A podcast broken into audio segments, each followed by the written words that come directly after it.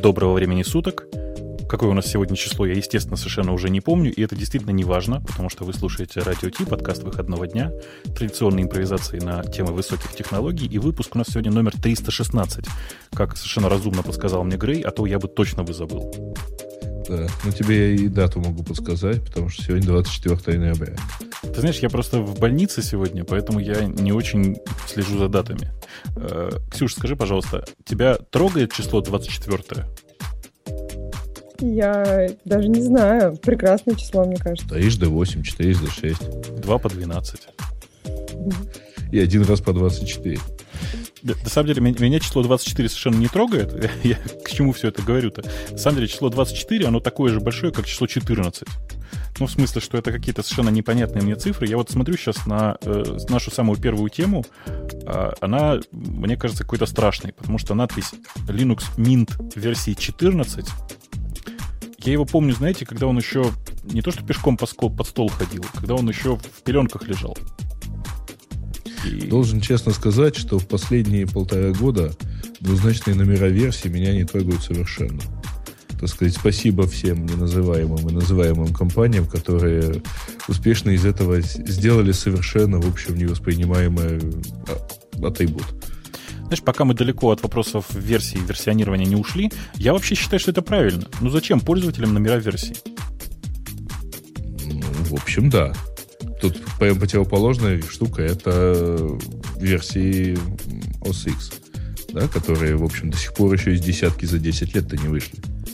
Ну, потому что десятка счастливое число. Потом это же ОС X, то есть ОС 10, ты же понимаешь.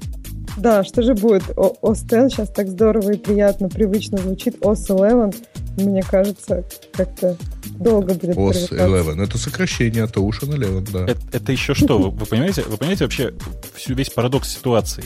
Э, Linux Mint 14 базируется на Ubuntu 12.10 с ядром Linux 3.5 и GCC 4.7. Я не знаю, какой там 4.7 там чего-то. Ну, наверное, да. Понимаете? Да. А гном там? А, там не гном ну, там, там нет, два, там, два форка. Там не так, нет, там нифига. Там Значит, там, там э, чем отличается, да, чем отличается Linux Mint от всех остальных подобных ему клонов э, Ubuntu? Тем, что они взяли и форкнули два э, разных, э, две разных оболочки. Одна, одну, один раз они форкнули GNOME 2, и он у них называется, называется как-то, как-то, как-то, как-то Mate. Нет, а, не Mate, Mate да. Mate. да. А после этого, через какое-то время, они взяли и форкнули GNOME 3 назвав его цинамон, да, это что это? Корица, да, если я правильно ага, да. А, э, и теперь они тащат вместе с собой две оболочки, они на самом деле сильно похожи друг на друга, ну, единственное, что там э, мате по умолчанию, мейт по умолчанию в светленьких тонах, а э, цинамон немножко более темный. Угу. Вот. И, и, ну, там глобальная разница невелика, как вы понимаете. Э, при этом их старый э, Mate, он прекрасно работает на стареньких слабеньких машинах. Cinnamon — это оболочка для более современных машин, для более взрослых. Э, это глобально все, на самом деле, что отличает текущее состояние Mint от Ubuntu. Ну, понятно, что там в Mint есть еще много разных других не open source или не очень open source штук. В частности, они притаскивают с собой драйвера для разного железа, чего Ubuntu в последнее время не очень делает. И, по-моему, все. Вот я глобально больше не вижу других отличий. Ну, насколько я помню, Mint все-таки он как-то это Ubuntu оптимизированное для слабого железа вообще. Ну, ну. Я, я бы так не сказал, ты знаешь, они очень давно от этой концепции ушли. Mm-hmm. А, ну, значит, я давно, давно его не видел. Ну, собственно, мне, у меня слабого железа уже не осталось, чтобы, чтобы туда что-нибудь поставить. Они тут пишут, что LibreOffice они тащат с собой. Я так, может быть, это они сейчас позиционируются как для более, там, не знаю, простых пользователей, хотя Ubuntu вроде тоже близка к человеку. Так на Ubuntu тоже Libre, да. нет? Ну, и на Ubuntu, конечно, тоже Libre. Э, там идея вот в чем. Дело в том, что Mint это с самого начала был такой, э, такое параллельное развитие Ubuntu, в которой есть все драйвера. Потому что в Ubuntu только свободные драйвера поставляются из коробки. А здесь, а здесь поставляются все, что ты захочешь. И что-то в этом, в принципе, есть. То есть это такой диск, который ты ставишь, втыкаешь в машину и получаешь готовый результат. Ага. Не, ну мне вот, конечно, это старая-старая шутка сейчас вспомнилась, когда там два форка от двух разных гномов, то, то старая шутка вспомнила, что, что Linux единственная операционная система, где целых два сапера, да. Вот. А, а, а на статье, я не знаю, чего показывают вам, но на статье про Linux Mint мне теперь показывают э, Windows 8 build for, for the new Windows Store. Я-то думал, что она для того, чтобы работать, а она, видишь, как для чего сделана, чтобы Windows Store был. А ты знаешь, есть еще один интересный момент в текущей ситуации. Дело в том, что кнопочка архив, как выяснилось, нажалась вот только что. Поэтому э, этот выпуск радиота будет короче на целых 6 минут. То есть ты ее нажал раньше, а она нажалась только что? Ты знаешь, это очень прикольная ситуация. Она нажалась ровно в тот момент, когда я переключил на это окно. Вау. Я не знаю, кто будет склеивать. Ты понял меня, да? Ну да. А, дорогие наши люди, если у вас осталась действительно запись начала радиота, выложите куда-нибудь. А ну, если нет, ну и черт с ним. Ничего страшного тут, в общем... Это будет совершенно уникальный выпуск. Конечно. Он будет ходить в веках. Конечно, в веках. На веках будет ходить. Э, ходить будет на веках. На самом деле, э, про, глобально про 14, про 14 Минск сказать нечего, честно скажу. Я недавно видел тут новый, как мне кажется, э, релиз довольно оригинального форка Ubuntu, который называется Elementary. Э, который, как я люблю говорить, вообще совершенно оригинально ни на что не похож. Хотя, конечно, это сарказм в том смысле, что они вот, ну, 99% внешнего вида, э, насколько они смогли повторить не поведение Макаси, а, знаете, как вот, внешний вид по скриншотам. Насколько было можно, настолько они сделали. Ну, как бы со своим визуальным рядом, но точно так же с доком, точно так же с э, отдельным систем треем и так далее. Не, ну док это что? Это ерунда, док на самом деле. Конечно. Док у меня на, в КДЕ был аналогичный еще, по-моему, когда это было еще в третьей КДЕ. Слушай, а как оно все работает с анимашечками замечательными? Ну, анимашечек там особых нет. Там есть несколько интересных дизайнерских решений, интересных дизайнерских находок, как я люблю говорить. Но э, вообще, в принципе, это просто хорошая попытка склонировать удачные решения macOS в Linux. То есть на них приятно смотреть, правда. А другое дело, что это все-таки, ну, просто копия. То есть пока своих оригинальных э, ходов нет. Будем ждать. В этом смысле мне, знаете, некоторым образом э, кажется, что застой в линуксовой среде происходит, потому что перестали появляться какие-то новые взрывы. Недавно э, в очередной раз ожил проект Enlightenment. В смысле, в очередной раз начал рассказывать о себе. Если вы не видели Enlightenment, это такая довольно оригинальная среда, у которой, которая очень графическая, в смысле, в которой все в очень приятной, красивой графике, с анимацией и все такое. И, и графика там написана настолько хорошо, что, она, что эти библиотеки используются в, не знаю, в телевизорах, в плеерах, там, во всем что угодно, в смысле, на медленном железе. На быстром оно прямо вот супер-супер. Но, блин, какое же оно все нестабильное пока. Я не знаю, я я писал тут у себя в Твиттере, я в очередной раз предпринял попытку, не переехать ли мне на Linux, и понял, что нет, пока, пока опять не переехать. А я вот не поняла про эту попытку. Ты там назвал вещи, которые связаны, наверное, больше с железом. А, или нет? То есть сейчас нет Linux, которые поддерживают какие-то большие разрешения? А дело не в большом разрешении. Сейчас нет Linux, которые поддерживают ретину. Просто их нет. Ну, я думаю, что это появится. То есть мне кажется, что переехать на Linux, который будет на Mac, это не такая большая проблема. Нет, ну, просто... ну, появиться-то, конечно, появится, хотя надо сказать, наверное, честности ради, что тот самый Firefox 17, который только что вышел, у него так пока поддержки IT не появилась. Э, да, но в Nightly-то он есть. В, в ночных сборках он есть, я пользуюсь именно им, когда пользуюсь Firefox, и там все хорошо. А когда ты теперь пользуешься Firefox? Ну, э, теперь я пользуюсь Firefox через полтора месяца примерно.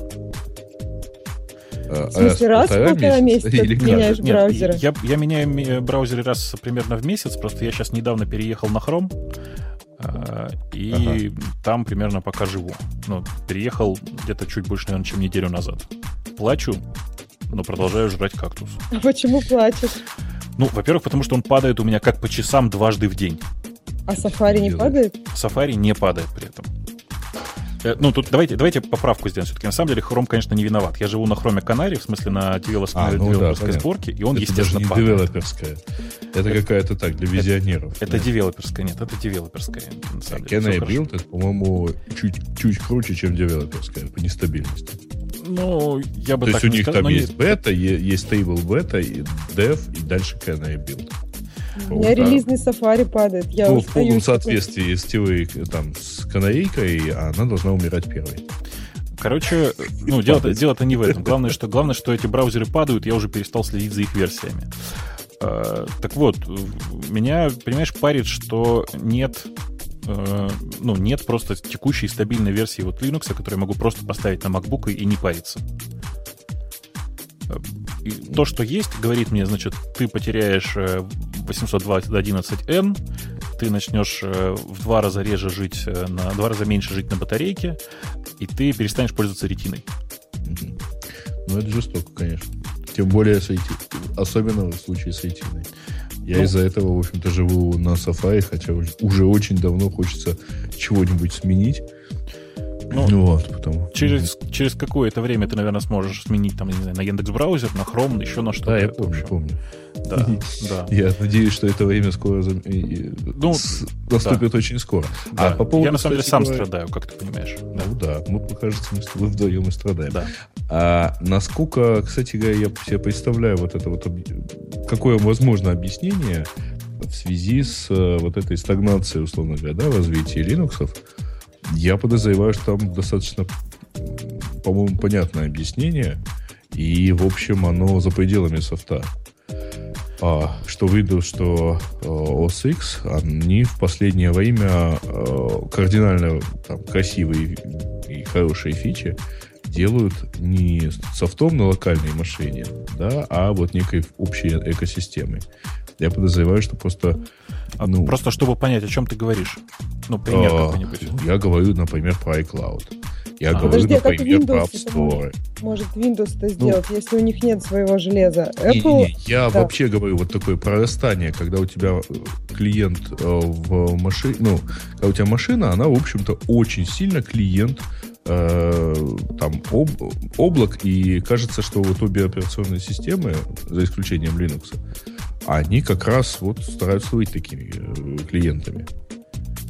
Вот, uh-huh. по-моему, э, там у Linux просто вот эта разобщенность, фрагментированность и так далее. Ubuntu что-то такое, кажется, пытается делать, а, а вообще в целом новые идеи, они где-то вот за пределами софта на локальной машине должны лежать. Слушай, ну черт его знает. У Ubuntu есть Ubuntu One, который он, в общем, всем предлагает без проблем. И ты понимаешь, что можно воспользоваться любым существующим клаудом из серии там Dropbox и, и же с ним, и интегрироваться с ним. Никто не мешает. Ребята из Dropbox будут только рады, я думаю, например. Ну да, просто тут, видимо, э, наличие таких возможностей, они, э, оно генерит какие-то там новые идеи и так далее. Вот э, поскольку, может быть, еще, может, еще дорастут, на самом деле, было бы интересно посмотреть. Ты знаешь, я на это смотрю так. То есть я каждый, я периодически смотрю на Linux и понимаю, что когда они выходят вот на это плато, когда кажется, что ничего не меняется, я в этот момент думаю, м-м, надо попробовать перейти. Ну, в смысле, надо попробовать вернуться обратно. Э, причина простая, просто я как знаю хорошо, что мне как разработчику там хорошо. В смысле, что у меня там все под рукой. Mm-hmm. Да, там нельзя работать э, нормально со звуком, там много всяких проблем. Э, но в текущей ситуации там действительно неплохо. Ну, там все не... как, как у тебя на разработческом сервере. Ну, примерно так. Примерно так, да. Но там не только в этом дело, просто там, ну, там, грубо говоря, э, XFCE, например, для меня местами при, в процессе разработки удобнее, чем э, текущий shell macOS. Мне вот. кажется, вопрос в том, для чего ты разрабатываешь. Если, скажем, разрабатываешь для Windows, то тебе удобнее для Windows, соответственно, на Mac или iOS тебе удобнее на Mac, а если ты под Linux пишешь, то да, логично, что тебе приятнее жить на Linux. Ты знаешь, ты, ты неправильно пишет разделила. под сервер. Да, бывает под и Windows, под iOS и Mac, а бывает под веб, действительно совершенно. Ну да, но под веб, если это будет, ну, то есть под веб это где таргет системы, на которой все это будет крутиться.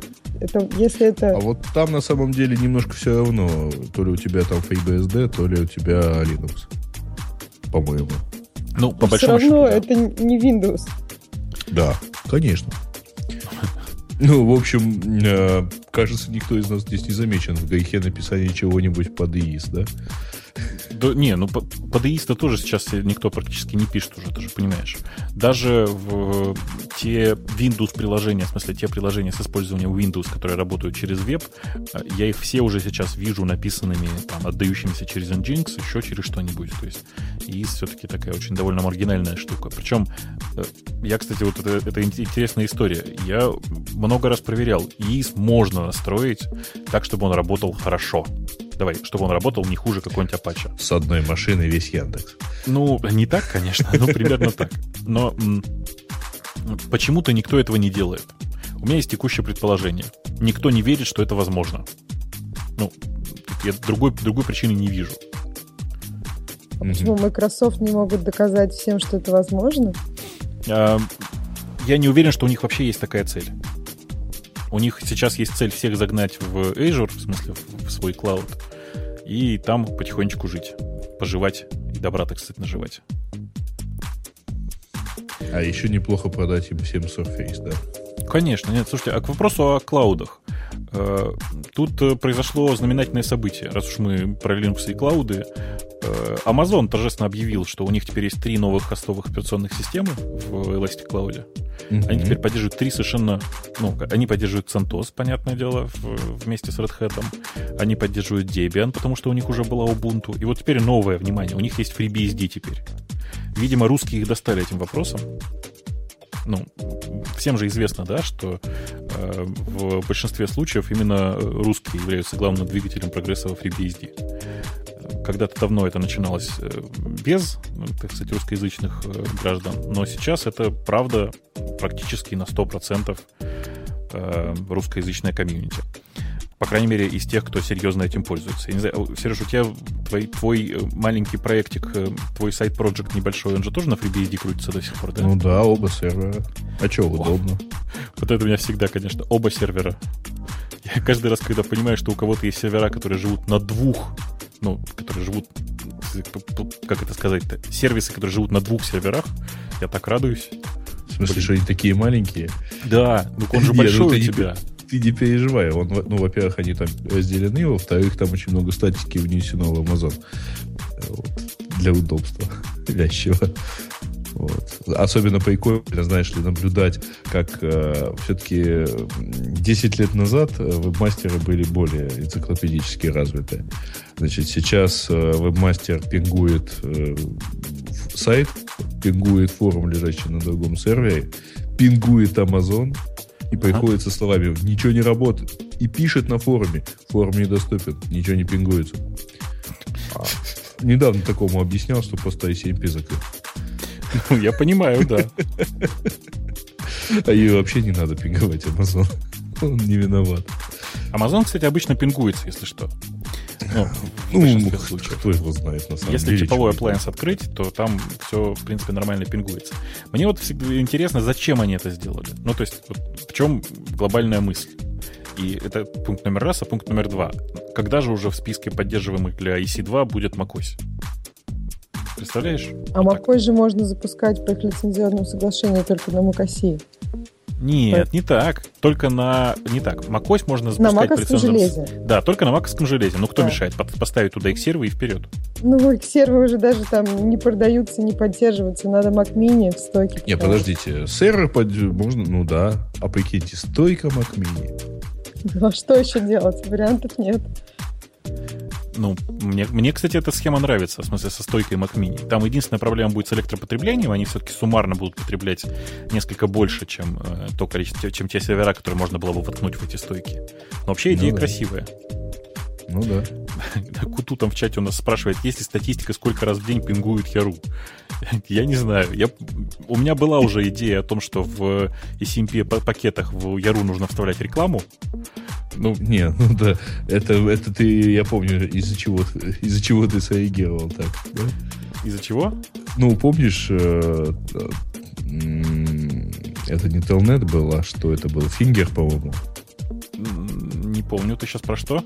PDD Яндекс.ру. А, нет, это было SMTP. Это, да, по SMTP, когда ты заходишь на... Ага, да, да, если делаешь Telnet на э, PDD Яру там, 25, да? Ну да, на SMTP порт, ему тебе отвечало, что э, приходите к нам работать, вот ссылка на вакансию. Все, в общем, логично, в принципе. Э, те, кто пингует 8888, ну, вы тоже молодцы, что, никто же не, не спорит. Эм, я, кстати, думаю, что пингов на Яру несколько больше, чем суммарно на все восьмерки. Просто ну, банально, потому что короче. Ну да, на самом деле, ну и потом пинговать неизвестно что, неизвестно где, все-таки не имеет смысла, если надо пинговать что-то поблизости. Нет, идея-то в другом на самом деле. Просто есть такая штука, как и ICMP Flood, которая может, в общем, серьезно влиять на доступность сервера. Поэтому, в общем, мы давным-давно его да. того этого. Да, а я смотрю, что все-таки массивные DDoS-атаки привели к тому, что теперь ты серьезно подготовился. Ну, в смысле, теперь ты действительно знаешь, что это означает. Ну, а UDP у нас давно отключен, знаете ли. Потому что 2 гигабайта в гигабайтную карточку запихнуть оказалось невозможно. Вот это, кстати, кто-то серьезный пишет. Я просто, я, простите, промотал уже этот кусок чата, но написано, а у меня на БГП закрыт 8888. Это вообще Жестко, я считаю. Да. Я считаю, это прямо очень жестко. А это не админ э, этого Роскомнадзора? Ну, ты у меня такие вопросы задаешь. Случайно, мало ли.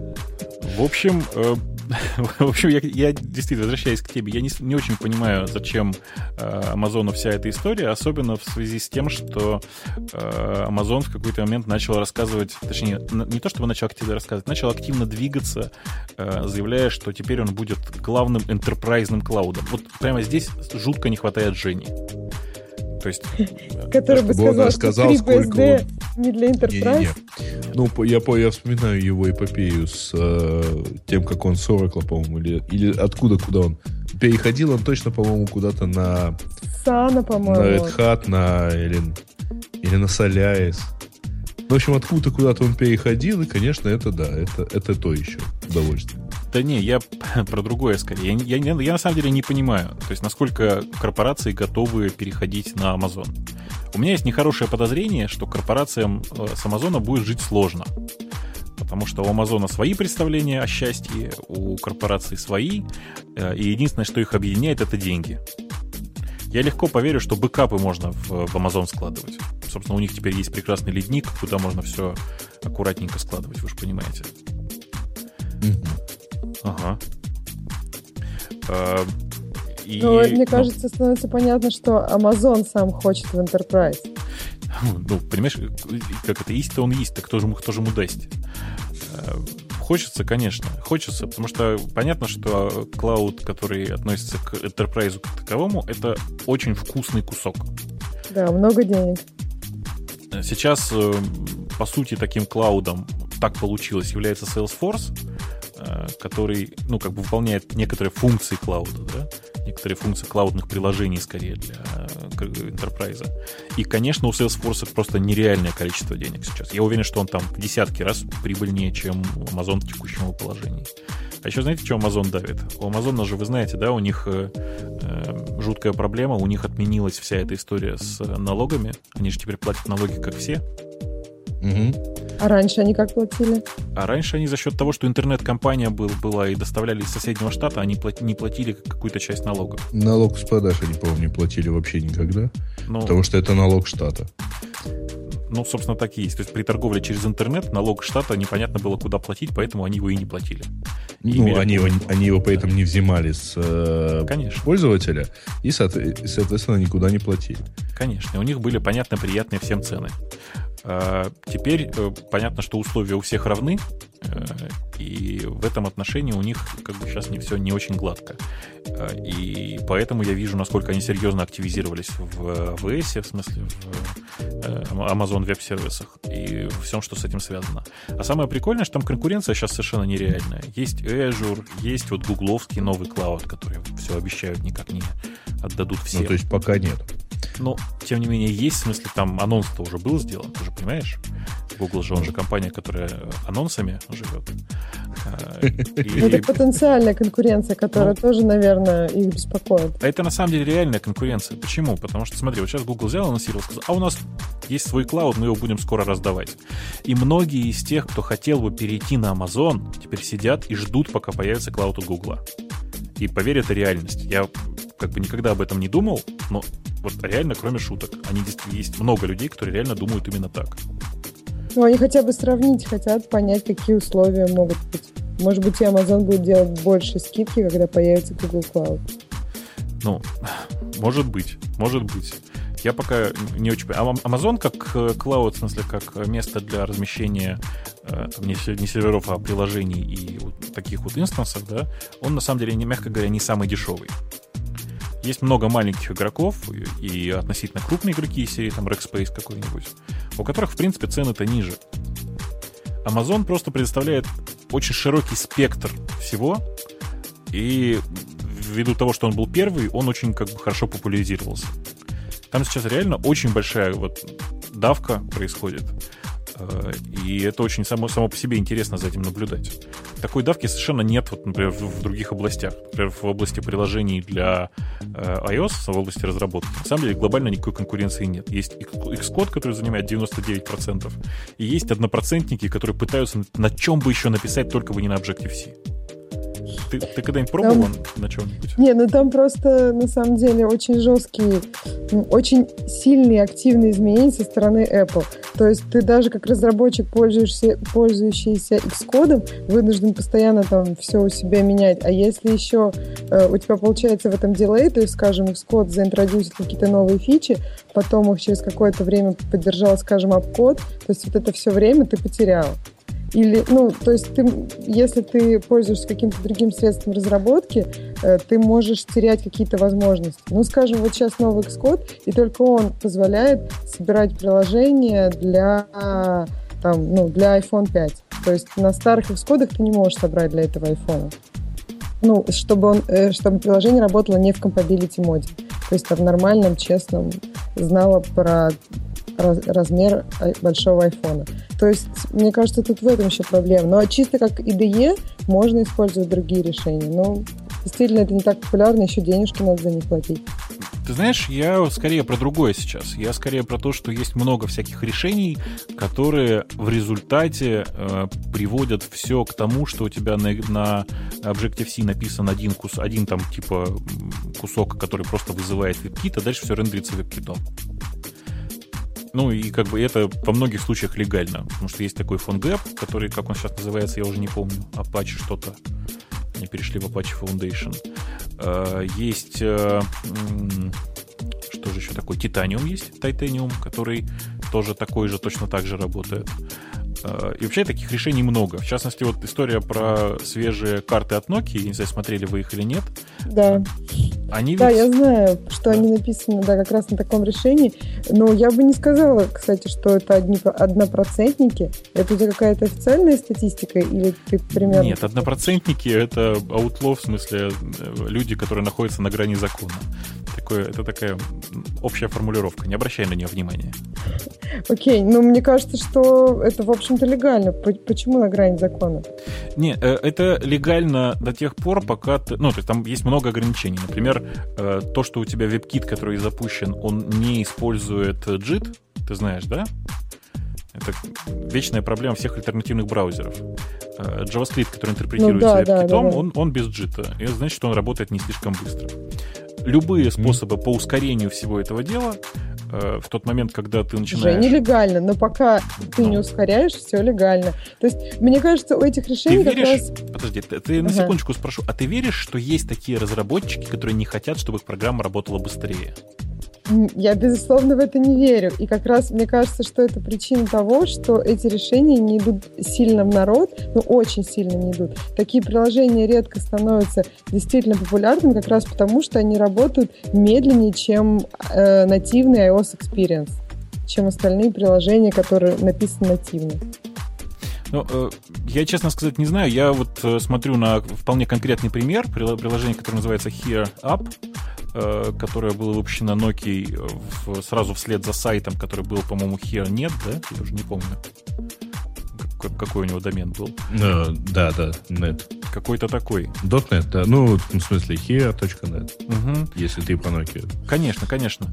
А, и понимаю, что вот есть прекрасный пример. А, прекрасные совершенно карты для веба, которые, ну, давайте, может быть, я общую точку зрения выразить не смогу, но с моей точки зрения совершенно ужасное приложение приложение, на самом деле, мне кажется, просто такое ощущение, что люди, может быть, какие-то студенты писали. Меня, например, позабавило, что если, ну, вначале, когда ты запускаешь приложение, появляется лицензия, и если ты, например, отказываешься, то вылезает алерт, который говорит, что нажмите кнопку Home для выхода из приложения я, я просто, ну, то есть повесить на, на окей, не знаю, какой-нибудь выход, например, если они так хотят, или там, ну, написать человеческое, что вы не сможете дальше работать с приложением, так как вы не заакцептили лицензию, нет. Они просят нажать тебя home, чтобы выйти из приложения. Ну, то есть настолько приложение странное, на мой взгляд. А если говорить о самих картах, то вообще маршруты они строят быстро и достаточно адекватно. То есть вот я попробовала на ходу, и в принципе в плане маршрутов я не заметила проблем. Они действительно знают дороги, знают... Ну, просто приложение производит впечатление, что оно вообще ну, просто не работает. А оно работает, просто выглядит не очень. Просто оно работает, просто этого незаметно. Э, ты знаешь, э, у меня впечатление очень двоякие в том смысле, что я, например, э, я один раз нашел в нем режим маршрутизации, в смысле ведения по маршруту теперь не знаешь, где он. Я не могу его повторить. Я сделал скриншоты, я сделал три скриншота, как это работает, все такое. Но теперь снова вызвать эту же ситуацию я уже не могу. Я не знаю почему. Та же история произошла с э, нашим горячо любимым Сваном, который, э, будучи сейчас в Штатах, решил попробовать, как оно там работает. Сказал, ой, а карта-то прикольная. Ой, а тут тоже прикольно. Тут, правда, плохо показывает, но тут вообще хорошо. А вот теперь как навигацию вызвать? И ты знаешь, это оказалось действительно проблема. Ну, в смысле, найти, как ее вызвать, оказалось действительно проблемой. А, что интересно? Интересно, что приложение для веба, на мой взгляд, ну, то, ли его писали другие люди, хотя это вряд ли, то ли что, потому что приложение для веба работает сильно лучше. Реально сильно лучше. Подожди, а почему ты не веришь, что это... Почему вряд ли, что а писали другие люди? Скажи, а какой тогда был смысл использовать, э, ну, вот такой хак, да, то есть все рендерить внутри веб-кита, если это писали разные люди? Всегда вот, когда, когда люди используют такой хак, чтобы вот просто веб А, ну в этом, ну да. Ну да, зачем PhoneGap использовать, если, ну, как раз для того, чтобы на вебе и на iOS было одно и то же, и, наверное, под Android тоже. Я не знаю, они не выпустили, да, пока приложение под Android? Ну, я, же... я, если честно, не видел, но это сейчас единственные в мире по-настоящему глобальная карта. То есть это единственные сейчас карты в мире, которые реально работают везде-везде, где только есть. Пока. Пока, пока, конечно. Нет, ну, я... кстати, я тебе должен сказать, что они достаточно слабо выглядят в Украине, например, потому что, ну, потому что у Нафтека, в общем, в среднем хорошо, а во всех частностях, конечно, находится масса дырок. Ты знаешь, в Москве я бы сказал, что у них серединка на половинку. В смысле, что они э, чуть-чуть лучше, чем гугловские карты. Вот реально чуть-чуть совсем. При этом, э, знаешь, интересно, э, они, э, в отличие от гугловских, нормально показывают пробки. Нормально это в смысле явно не из гугловских данных. А, потому что у них же свои, это же Navteq. Это Navteq. Ты ну уверен, вот. что Navteq а свои? У них свои, у них э, есть данные, по-моему, с гарминовских навигаторов какой-то. Garmin не отправляет обратно из навигаторов ничего, напоминаю. И больше того, если я ничего не путаю, то Garmin последнее время э, в, в этом самом, как, как называется этот протокол радийный? А, ну, как радийный какой-то да. протокол. Короче, да. они по радио вещали индексовые пробки. Это же популярная известная, известная история была. А, Поэтому, подожди, да. Дай мне вспомнить. По-моему, мы в свое время копали, откуда у них данные по пробкам в Украине. И если я не ошибаюсь, то это какие-то GPS-треки э, от а, местных агрегаторов. Так что ну, вполне возможно, что они у кого-то покупают треки. Давай, я, кстати, давай, тоже да. удивилась, что пробки у них были достаточно адекватной ситуации. Конечно, и... конечно. Это, это очень удивительно. Да. Конечно. То есть это нормальные пробки, они вполне в состоянии составить там Яндекс.Картам конкуренцию в каком-то плане. У них меньше датчиков, там типа все, все такое, но у них тоже, в принципе, неплохая карта сейчас. Э, у них неплохая карта с точки зрения домов в Москве. В смысле, что она реально знает э, дома, корпуса, в отличие от многих навигационных приложений. И этим вообще можно пользоваться. Но Зато тут... там есть проблема с, лат... все, ну, все на английском языке. Я так понимаю, что многим, многих это немножко раздражает. Подожди, а что на английском языке? Ну, то есть Тайлы. Там... Тайлы, Тайлы да. кажется, на английском языке. Ну, то есть улицы, улицы на английском языке. Я так понимаю, Гриш, то есть так, так, как у нас с тобой в машине. Ты знаешь, у, у меня... У меня-то тоже, да. я этого не замечаю, но я видела много претензий от людей, то есть это для обычного русского человека Слушайте, этот вариант не совсем подходит. Я прямо сейчас смотрю у нас на карты Москвы, и там все написано по-русски. Все улицы подписаны по-русски. А я вот тоже прямо сейчас смотрю, и все подписано английским. А локаль? Ну вот у тебя, я сомневаюсь, что не, выберешь ребята, локаль а, не, не, У меня на этой машине русская а, локаль. Подожди, на вебе ты смотришь, а, или У меня на этой машине русская локаль. Э, в данном случае это на самом деле не важно, а важно, какой язык стоит в языках по умолчанию в Safari. Вот здесь у меня открыт сейчас Safari, в нем в качестве основного языка указан русский, и все в порядке. Угу. У меня вся, э, у меня карта Одессы русская, вот прямо сейчас. Э, больше того скажу, на самом деле можно зайти в параметры и сказать язык по умолчанию русский, и все заработает. В э, картах на хер, хер, хер, хернет, которые. Ой, какая прелесть. А если ты ему говоришь э, Тайде, пожалуйста, Maps Тайде, это у них спутник. Э, да, 3D-карты у них это спутник. Э, Причем паршивый. Ну, это же не очень важно. Ты же понимаешь, что спутник, он нужен. Слушай, а подожди, а что же спутник-то у них-то? Ой, Тоже ну... спутник, только с надписями подожди, спутник отличается от 3D э, тем, что 3D можно вращать, а спутник нет. Спутник на Maps это нет. Так, а как, как ты его, а как его вращать? Ну, я даже не знаю, что тебе сказать. Э, э, короче, я, я знаю способ, как его вращать, наклонять и все такое. Он тут не, я на вебе. Я на вебе. Я тоже на вебе. Все в порядке. А я в iOS приложении. Я даже испортила свой телефон тем, что поставил туда русский на две минуты. И все равно он мне все говорит на английском. И search for places. Смотри, да, смотри выше. И, и все, все, все. Смотри Нет, выше. Окей, Ты согласна со мной? Настройки. Ты согласна со мной, что это однопроцентники, их нужно уничтожать, пока маленькие? Нет, ну я-то, конечно, всегда была с этим согласна. Но просто я вот помню, что действительно многие ругались, что на iOS это неюзабельно из-за языка. Вот прям есть. А удивительно, что они на вебе сделали русский, а тут нет. Э, на самом деле неудивительно. Дело в том, что эти карты э, вообще-то очень давно есть в телефонах Nokia. Э, просто те, кто не пользовался Nokia последние несколько лет, про это ничего не знают. А таких, как мы, наверное, понимаем, в IT-тусовке довольно много. Потому результате... что, да, айтишники уже давно не пользуются телефонами Nokia. Ну, сейчас, видишь, снова начнут, я думаю, с новой Lumia. Я даже не знаю, сарказм здесь был или нет. Ну да, ради, ради прикола-то начнут, так что не сарказм. Пока ты не сказал, не было. сколько десятков человек начнут, сарказма не было. Нищетого. Окей. Окей. Ну, просто я уверен, что гики начнут будут пользоваться Nokia, там, как называется, Lumia 920, и обоих этих гиков мы хорошо знаем. А, я, кстати, видел живьем одного такого. Реально пользуется. Вот. Для теста? Для, мне кажется, для удовольствия. Да, ну, а, подожди, я, я помню, он у нас в эфире был, да? Да. Понятно. Ну, это же нормально. Это, мне кажется, ну, это нормально. Ну да, по крайней мере, это честно. Он не побежал после эфира покупать iPhone 5. Не побежал? Ты проверял, да? Ну, раз ты его видел с Люби. А, он, на самом деле, не очень гик, он такой очень, очень приличный молодой человек.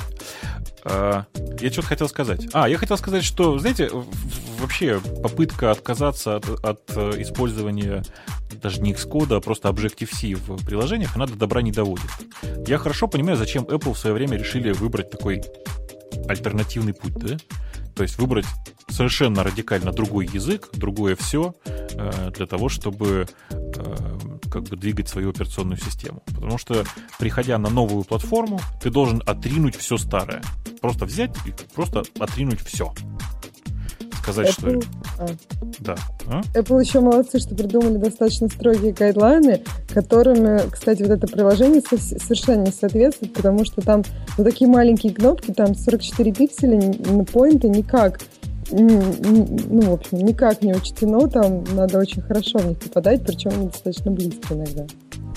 Ну, да, приложение Here нет. Я вообще не понял, как оно прошло модерацию, потому что оно же совершенно э, выпадает из стайл-гайдов. Ну, Наверное, есть... по знакомству, ну, потому ты что знаешь, если не, не видимо... прошло, все бы ругались, что не прошло. Я думаю, что HTML5 приложением, в общем, простительно, наверное. Ну, слушай, да в общем нет. Там в... Ну, гмейловское приложение прошло. В Gmail они пытаются следовать хотя бы стайл-гайдам. Хотя бы немножко. Но вот Gmail случай... приложение, вот Google Search, насколько я помню, оно вполне себе в стиле... Вот, Не-не, ну. Google Search это понятно. Конкретно приложение Gmail для iOS, оно такое довольно странное, это правда.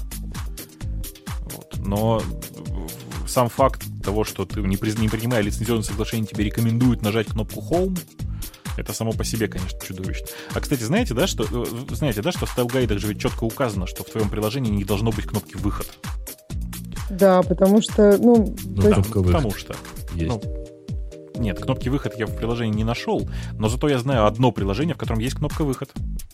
Э, не поверите, это iGo. Тоже к вопросу о навигации. В iGo а зачем? для iPhone. Э, выход? Я не знаю. Может быть, это связано с тем, что это было одно из первых приложений, которые по блату пустили работать в бэкграунде, как навигацию. То есть ты мог разговаривать по телефону, а в это время навигация работала. Понимаешь, да? Ну да, понимаю. И было довольно давно, и, может быть, из-за этого им разрешили сделать кнопку выход. Но она у них с тех пор есть. Подожди, а сейчас же только Apple карты могут навигироваться? Или iGo даже в бэкграунде? iGo в бэкграунде работает, Яндекс слип уводишь, в слип уводишь телефон и ставишь его, у тебя все равно все работает? Большинство навигационных программ, оно работает, пока ты ему явно не скажешь прекратить навигацию и не выгрузишь. Ну, то есть выгружать не обязательно, а навигировать по маршруту тебя будет продолжать. Представляешь? Ужасно. Ну, я в Apple картах это, наверное, все видели, а вот просто в остальных навигаторах... Не, в остальных-то в Гарминовском точно навигаторе, ну, в Навигоне. Это ровно так же. Ну, я просто пользуюсь э, э, Яндекс картами для, для жизни и Apple картами так поиграться. И в Яндекс картах а, а, а хороший слоган, надо нашим маркетологам сказать. Яндекс карты для жизни. Не, ну ладно, не надо, как это, не, не надо такого маркетинга. Э, слушай, Ксюш, скажи, пожалуйста, а у тебя э, как, ты с пятым айфоном? Уже? Еще нет, я нищеброд. Ну, я тоже нищеброд, но я купил по знакомству с рук. Очень доволен.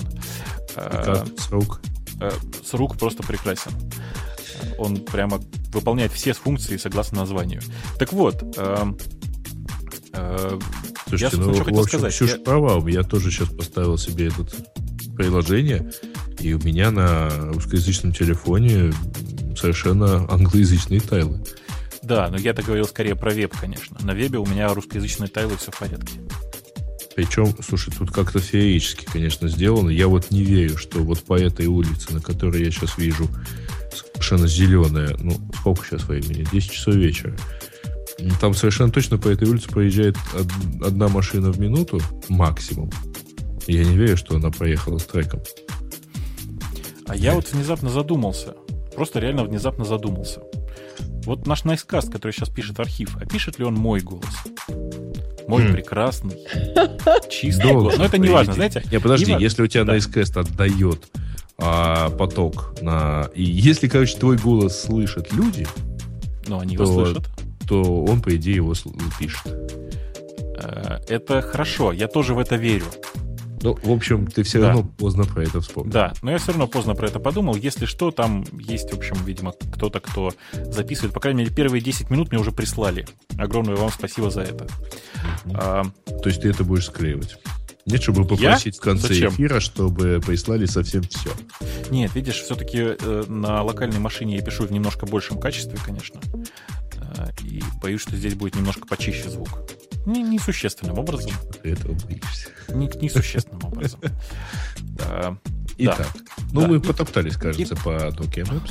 Да, знаешь, э, мы по Nokia, по Nokia Maps потоптались прямо от начала до конца, а я совершенно случайно тут в темах у нас обнаружил статью под названием «It's time to kill multitasking». Ты ее видел? Скажи честно, ты ее читал? Нет, конечно, я ее только видел в списке. Видел даже в списке. Да. На самом деле, это не то, о чем вы все подумали. В смысле, это не про ту многозадачность. Это скорее про человеческую многозадачность. про то, что человек вообще по натуре своей существо, в общем, нифига не многозадачное, и надо с этим что-то делать. Это такая тема, которую тоже, на самом деле, конечно, Женя берег для себя, откладывал, думал, что вот, он ее посмакует, а тут не срослось, как говорится. А, а, на самом деле, э, речь вот о чем. О том, что есть же множество способов, способов отказаться от того, чтобы быть многозадачным. Я по себе хорошо знаю, что когда я на работе, у меня есть э, Skype, у меня есть там почта, я еще успеваю отвечать на Twitter, я еще успеваю смотреть на наши внутренние блоги, еще на что-то. И все это, конечно же, вот время на переключение между задачами страшно отвлекает. Я вот как раз хотела добавить, что в человеческом контексте многозадачность также дорога как раз переключением контекстов.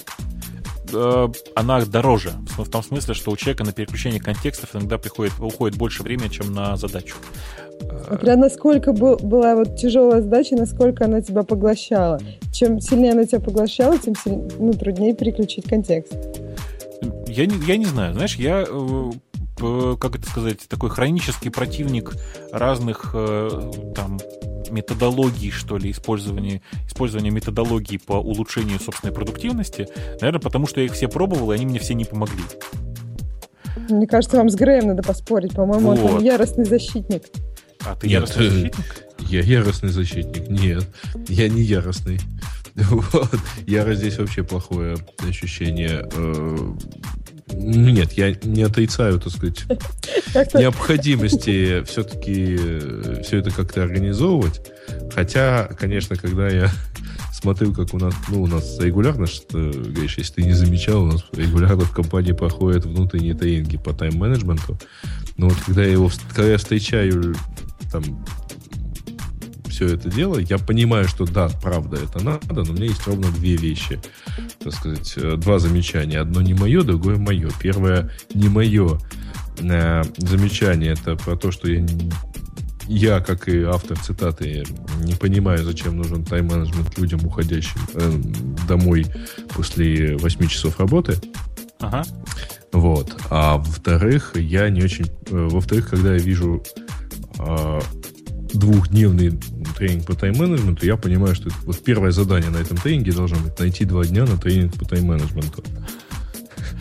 Э, у меня есть еще третье, знаешь, по непонятной мне причине все тренеры по тайм-менеджменту всегда опаздывают на начало встречи. Ладно, ладно, подожди, ты по одному не суди-то.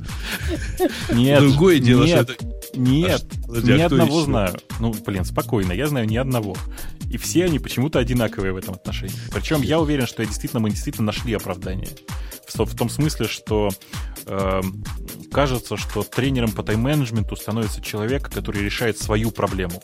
То есть научить себя тайм-менеджменту. Правильно. И по ходу этого, да, самообучения. Знаешь, да. если он честный человек, если он приличный человек, он им становится после того, как он ее решил. Знаешь, кажется, а я вот первое не поняла. Чего ты э, Первый пункт э, был про 8, 8 часов. Почему тайм-менеджмент не нужен тому, э, кто работает всего 8 часов? По-моему, наоборот. Э, если ты э, уходишь с работы после 8 часов работы, ну, то есть ты там ты пришла в 10, ушла в 20, ну, в 18, да, ну, в 19 с часом на обед, вот, то это значит, что ну, ну, либо ты не оставила нерешенных проблем, значит, зачем тебе тайм-менеджмент? Ты за рабочее время сделала все, что полагалось сделать в рабочее время.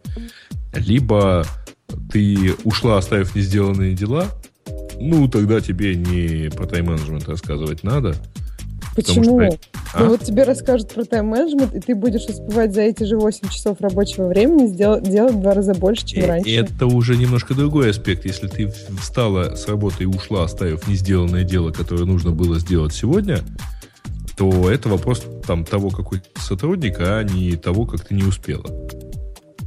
Понимаешь? Ну, то есть нужно сидеть, ну как, это, конечно, да, это вопрос какой-то сотрудник. Но почему бы плохого сотрудника ну, не научить делать свою работу лучше? То есть разве компания не может помочь своему сотруднику? Нет, компания, безусловно, может помочь своему сотруднику. А, ну, короче, это уже немножко другой аспект.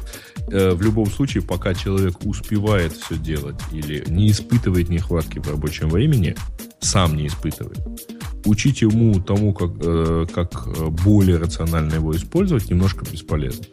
Ну, правда, немножко, потому что, вообще говоря, э, там много хороших вещей делается, много хороших вещей обычно рассказывается, помогающих упорядочить, там, организовать работу. Меньше, кстати, переключаться, если возвращаться к той заметке, с которой разговор начал. Скажи, а у тебя есть какой-то рецепт, вот как мне меньше переключаться? Нет. Как тебе меньше переключаться? У меня Блин. нет рецепта. Как себе меньше переключаться? У меня тоже нет рецепта. Потому а просто что... как абстрактному человеку меньше переключаться. У меня, у меня вот для абстрактного человека у меня есть рецепт. Я на всех презентациях, которые, знаете, у меня есть э, цикл таких рассказов про то, как находить тренды. В смысле, как ловить э, тренды, которые типа вот зайдут через на следующий год. То есть не те, которые мода, а прямо вот тренды. И у меня на одном из слайдов крупными буквами написано disconnect. Ну, это да. У меня на самом деле, я, я могу совершенно честно сказать, у меня наиболее эффективная работа с электронной почтой происходит а, в двух случаях. Ну, во-первых, желательно целый день провести вдалеке от ноутбука. Вот если у меня два часа встречи была, и я не взял на нее ноутбук, значит, после этого я разберу почту с большей эффективностью, чем э, делал бы это регулярно сидя за ноутбуком, ну, постоянно находясь за ноутбуком. Это раз. И второе, очень эффективно у меня работа с почтой происходит, например, в самолете. Желательно полет, чтобы был там часа два-три. Когда ты уже там и поел, и так посидел, посмотрел по сторонам, и вспомнил, что у тебя письма есть не написаны. И вот тут садишься и начинаешь писать двухстраничные письма по каждому поводу. Или когда сидишь просто между рейсами, с пересадкой летишь куда-нибудь, начинаешь отвечать. А проблема в том, ну, то есть ты не, не отключен от интернета, но ты отключен от а, привычных раздражителей, типа вбегающих людей чего-нибудь от тебя хотящих, тебе никто не звонит, звонит и так далее. Не звонит и не звонит, вот что важно. Мне кажется, мы тебя дотроллили все-таки уже этим вопросом. А... Ну, я все равно не запомнил, как правильно. На второй слог. Mm, то есть на звонит. Звонит. Нет, второе это звонит, конечно. Я еще и право-слева путаю, да. На самом деле автор статьи очень рекомендует пользоваться э, страшно нелюбимым на истории про технику помодора. Знаешь, да, такую? Угу. Про то, что есть э, одна задача, которую ты должен решить за 25 минут. Ну, то есть он, он как бы говорит, что человек не многозадачен, и ты можешь решать одну, одну единственную задачу 25 минут, потом у тебя есть 5 минут перерыва там на твои традиционные развлечения. После этого ты снова на 25 минут занят только одной задачей. Все было бы круто, если бы не одно «но». Если у тебя вся жизнь и вся работа связана с интернетом, то непонятно, как заставить себя не переключаться на Твиттер, на почту, еще на что-то там. Я так понял, что ты, э, Сереж, периодически выключаешься, ты почту проверяешь, как ты говорил, два раза в день, три раза в день, я уже не помню. Нет, э, я сейчас просто... В чем заключается эффективность? Это просто вот не брать с собой там ноутбук на встрече. Например. Я ну, понимаю, что это еретическая мысль для Яндекса, но тем не менее. Это для вот. любой компании, не только для Яндекса, мне кажется. А 25 минут, Гриш, ты считаешь, что за 25 минут очень много всего случится в интернетах, и ты пропустишь, что ли? Да ты что? Ну это же нужно... Это, ты не понимаешь, на эти 25 минут, первое, нужно отключить нотификации от Твиттера.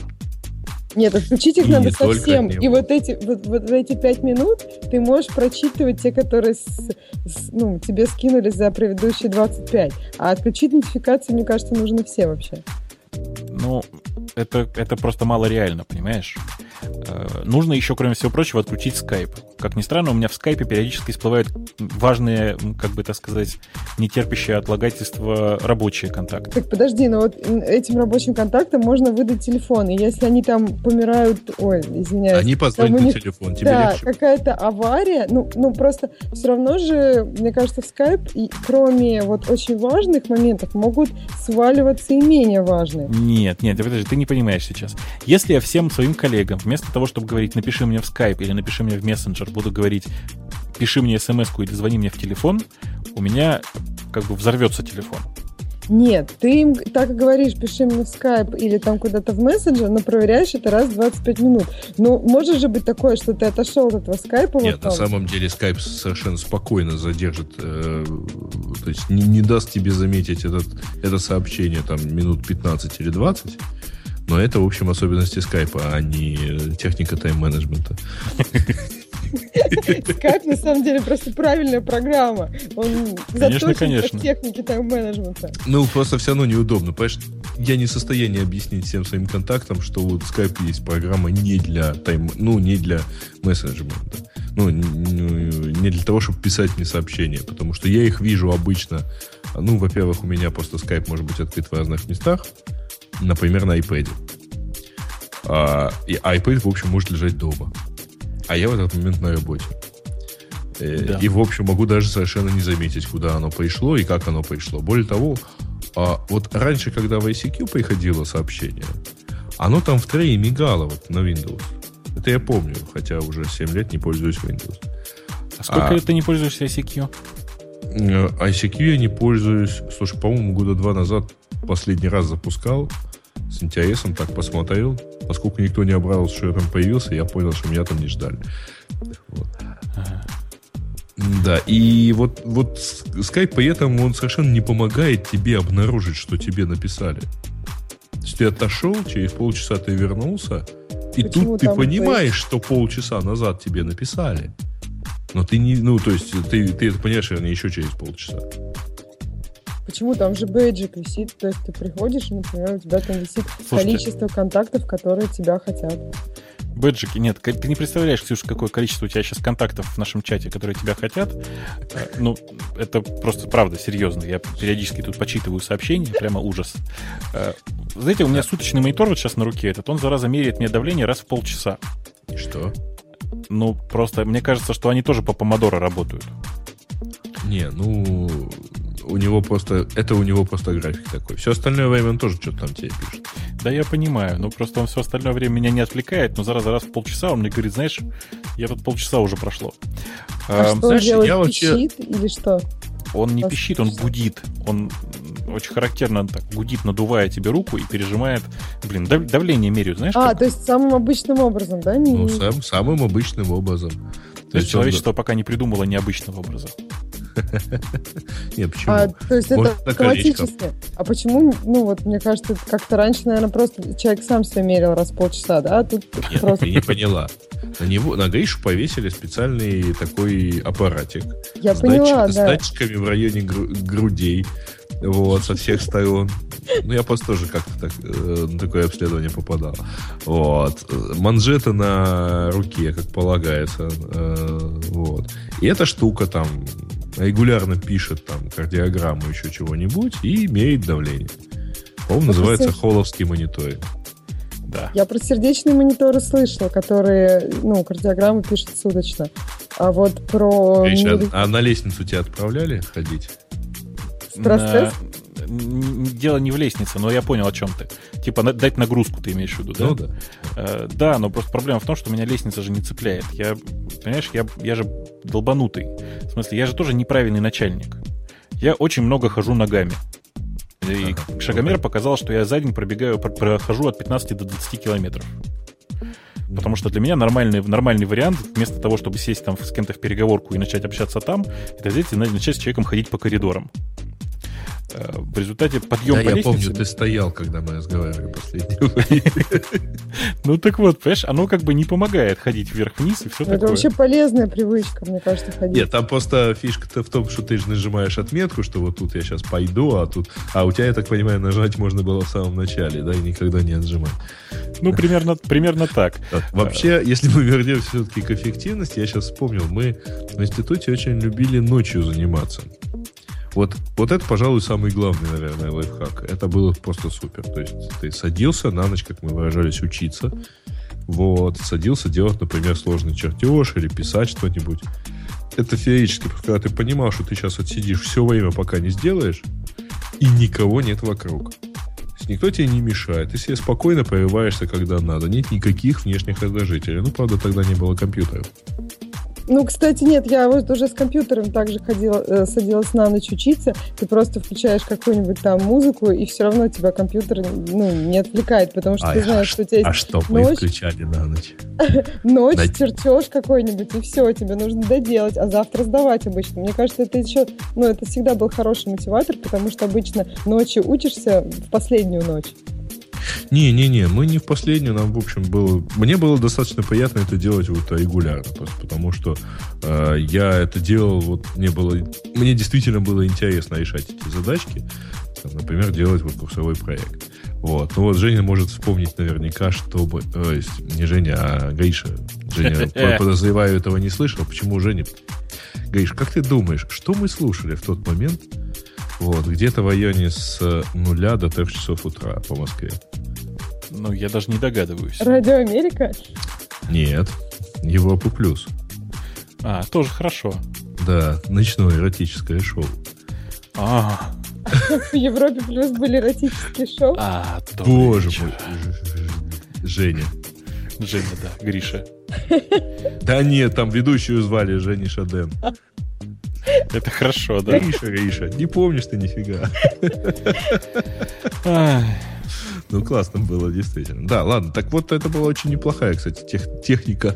Я не про шоу, я про... Хотя там про- в шоу тоже было много интересного. Вот, но действительно была такая хорошая техника отрешиться, так сказать. Как ты выразился про Xcode, отаинуть все, так сказать, что вокруг. Вот, но потом спать, конечно, хотелось. Ну, начиная с третьего курса нас никогда не волновал процесс выбора между поспать и сходить на лекцию, конечно, поспать. Я думал, конечно, сходить на лекцию. Все-таки думал, что ты приличный Поспать на человек. лекцию. Понимаешь, мы приличные люди, мы не могли спать на лекциях. Да ладно, как это? Закрылся газеткой. Э, Я обычно сидел, понимаешь, на первой партии. Ну, это была Вот. ошибка, В конечно. тот момент, когда ты... при- Нет, просто если ты привыкаешь ходить туда, то ты, в общем, начинаешь мелькать у преподавателя. Это другой лайфхак. Особенно, если ты вдруг начинаешь ходить в костюме и галстуке. В инженерных вузах это может оказать, в общем, достаточно сильное влияние на преподавателя. В тебе видят приличного человека. Тебя запоминают, потому что ты такой один так вырядился. Ну, не один, мы группой ходили, в общем, и да, запоминаю, ты что. Просто можно кивать иногда тонким математическим выводом преподавателя, и, и это нравится. И когда Я- ты потом приходишь на экзамен, то все, пятерка автоматом, даже если ты не знаешь предмет. Ну, понимаешь, как-то в итоге ты все-таки знаешь предмет. Нет, мы же говорим не про то, что Потому просто сидеть и кивать. да? Но, тем не менее, люди понимают, слушайте, куда мы ушли, а? Это, конечно, лайфхак точно не про тайм-менеджмент. Вообще не про тайм-менеджмент. Да, давайте ко второму пункту. Ко второму пункту этого же всего Ну, вот, Ну, э, это на статьи. самом деле, кстати, Слушай. мы туда уже перешли, потому что это disconnecting during creative и deep thinking time. Это вот как раз, э, сказать, ну, там тоже вот тот самый disconnect. Отключиться, а, использовать app to control internet usage. Там, там есть еще один интересный совет, которого, я уверен, никто из э, наших слушателей не последует. Э, Совет выключать телефон и компьютер, когда ты не занимаешься работой. Мгм. Ну, я даже не знаю, ну, а, а читать с чего? Ну, это да. А как на вечеринку приходишь и не сидеть с айфоном и не инстаграмить? Какой-то странный совет для нынешних Блин, у тебя какие-то неправильные вечеринки. С вечеринок, на которые я прихожу, там инстаграмить нельзя, все в масках, и вообще все против того, чтобы ты кого-то фотографировал. Ну, я Это вот вчера пошла была. на вечеринку, Да. а там был iPhone 5. И мне было неинтересно, что все в масках, а все, что... Мне был интересен только iPhone 5. Так что все зависит от уровня твоей испорченности. Подожди, а iPhone 5, он там был вживую? Да, он там был вживую у соседки, которая тоже пришла на эту вечеринку. И у мало знакомый, но мне было все равно. Я, я взяла попробовать, мне очень нравилось. Не отдала. Нет, пришлось отдать. Я все-таки приличная. Вообще, вы знаете, я так думаю, что я так вспоминаю, мне не удавалось э, в среднем э, перестроить, ну там раньше, если помните, когда там бат был, например, и так далее, а, и там можно было настраивать, э, ну когда еще везде был POP3, а не IMAP. Раньше можно было настраивать, там, например, раз в полчаса проверять почту, не чаще. Обычно это оканчивалось плачевно. Я либо начинал нажимать проверить почту, либо просто перестраивал, что там проверка раз в 10 минут, как всегда. А, по-моему, проблема тут не в том, что вам там нужна почта или не нужна. Ну, то есть вы... Проблема тут не в том, чтобы проверять реже. Проблема в том, что все-таки задачка должна вас захватывать так, чтобы вы не замечали, что почта давно не, про- не прочитана. Ну, можно Ага. Можно, на самом деле, можно выйти из почты, там, выгрузить MailUp, например, и так далее. И дальше Но... посмотреть, когда вы на нее среагируете. На то, что ее нет. Слушай, ну, я считаю, что все гораздо проще, и действительно, я за собой заметил это в тот момент, когда первый раз ездил, если я ничего не путаю, на Сапсане. Я обнаружил, что по дороге э, в Питер я сделал столько же работы, сколько за весь предыдущий день. Ну, из той работы, правда, из той части работы, которую можно было сделать в офлайне, как ты понимаешь. Угу. А... Подожди, а там же есть Wi-Fi? Все да какой там Wi-Fi? Что ты... Какой там Wi-Fi? Ну, никакой, конечно, Wi-Fi. Не, мне вот сейчас, кстати, понравилось. Я поездил несколько раз в Аэроэкспрессе. Очень приятно так это сидишь. Ну, Аэроэкспресс, он идет по городу, а это идет по, как бы, по лесам. Там нет никакого Wi-Fi. Ну, и... По дикой российской глубинке, я понимаю. Ну, правда, а мне какой говоришь... дикой глубинки? Оно там, понимаешь, из одной столицы России в другую столицу России. Ну, а между двумя столицами дикая российская глубинка. Ну ладно, хорошо, Не убедила. Мне кто-то рассказывал, общем... что там есть Wi-Fi. Не-не, там есть Wi-Fi точка. Только она э, ну, аплинком у нее служит то ли 3G, то ли еще какая-то такая фигня, которая, естественно, пропад... ну, которая пропадает довольно часто. Да, после скажем. того, как ты выезжаешь из Москвы и появляется, когда ты приезжаешь в Питер. Слушайте, а, кстати, а что это за фишка с э, Wi-Fi в московском метро, который, в общем, к чему-то цепляется, но ни разу в интернет не ходил у меня, Нет, а у меня ходит в интернет, но его, конечно, не хватает на картиночки какие-нибудь, на Твиттер почитать с него можно. Вот по кольцевой, он только по кольцу в Москве. Нет, да хорошо, я только по кольцу обычно езжу, но просто мне, мне просто прикал. Во-первых, точек обязательно три почему-то в любом ну, вагоне. Две или три, да. Да, и ни одна из них не дает интернета. Нет, дает. Как мне кажется, это была у тебя очень короткая поездка, может быть. А, то есть Она я должен все кольцо просто. проехать, что ли? Я, извините, с белорусской до парка Горького ездил. Не-не, там, там, там история такая, значит, для того, чтобы тебя пустило, нужно ввести пароль. А пароль, значит, такой, э, белорусская, киевская, э, я не знаю. Из Яндекса пустите в интернет. Таганская парк культуры. Слушайте, правда, проще включить там, э, благо у меня стоит хорошая приблуда по сжиманию GPRS трафика, который, в общем, действительно веб жмет довольно неплохо. Проще включить роуминг и пойти быстренько куда-нибудь в роуминг. Вот. Если уж настолько не терпится. Хотя, кажется, Слушай, нет, в метро я, мне, мне не настолько не терпелось. Ты знаешь, я тут видел интересный, э, интересный э, прототип. Это такой э, будильник, который, в который вставлена 100-долларовая купюра. И если ты слишком долго не просыпаешься, он начинает ее шредить. Ну, как. Да. Я просто тут подумал, что это же аналогичная история для айтишника. Даешь ему модем, в который вставлена сим-карта, скажем, зарегистрированная где-нибудь в Зимбабве, а здесь у тебя она в роуминге. И за каждый килобайт с тебя там сколько, 15 баксов. По-моему, нормально. Ну? Ну, отлично же. Это идея, что ты когда-нибудь проснешься, да? Нет, идея в том, что если ты выдаешь ему GPRS-модем, и это единственный его источник интернета, то он будет редко заходить в интернет, но у него будет доступ к интернету при этом.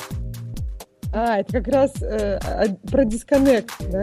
Конечно. Я пытаюсь как вас же? к теме вернуть, понимаете? Понятно. Нет, отличный э. способ дисконнектиться. Но можно просто не давать. Ты знаешь, как Хорошо. человек, видевший у подчиненных сотрудников там энное количество денег, э, потраченных за дата в роуминге, я, в общем, не очень верю. Зимбабве хорошо заработает? Э, нет, просто пока э, человек не понимает, что это действительно его деньги, ну, то есть, что он за них как-то отвечает, то он все-таки не отключится.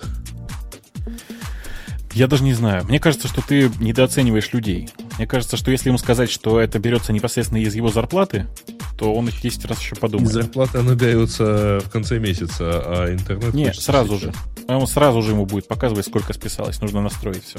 На самом деле, э, шутки шутками, да, но я правда вот из всей этой статьи, э, большой статьи о том, как плохо вообще с, с э, мультитаскингом, в смысле с переключением между задачами, вынес для себя одну и простую вещь, что единственный рациональный способ это правда отключаться. И вы мне говорите то же самое что да. для того, чтобы делать креативную работу и делать ее эффективно, нужно отключаться от интернета. Ну, мне кажется, что тут еще была благая мысль, которая вот в статье не сказана, Грей ее упомянул. Если тебя задача захватывает на 100%, то у тебя ну, гораздо меньше желания отключаться.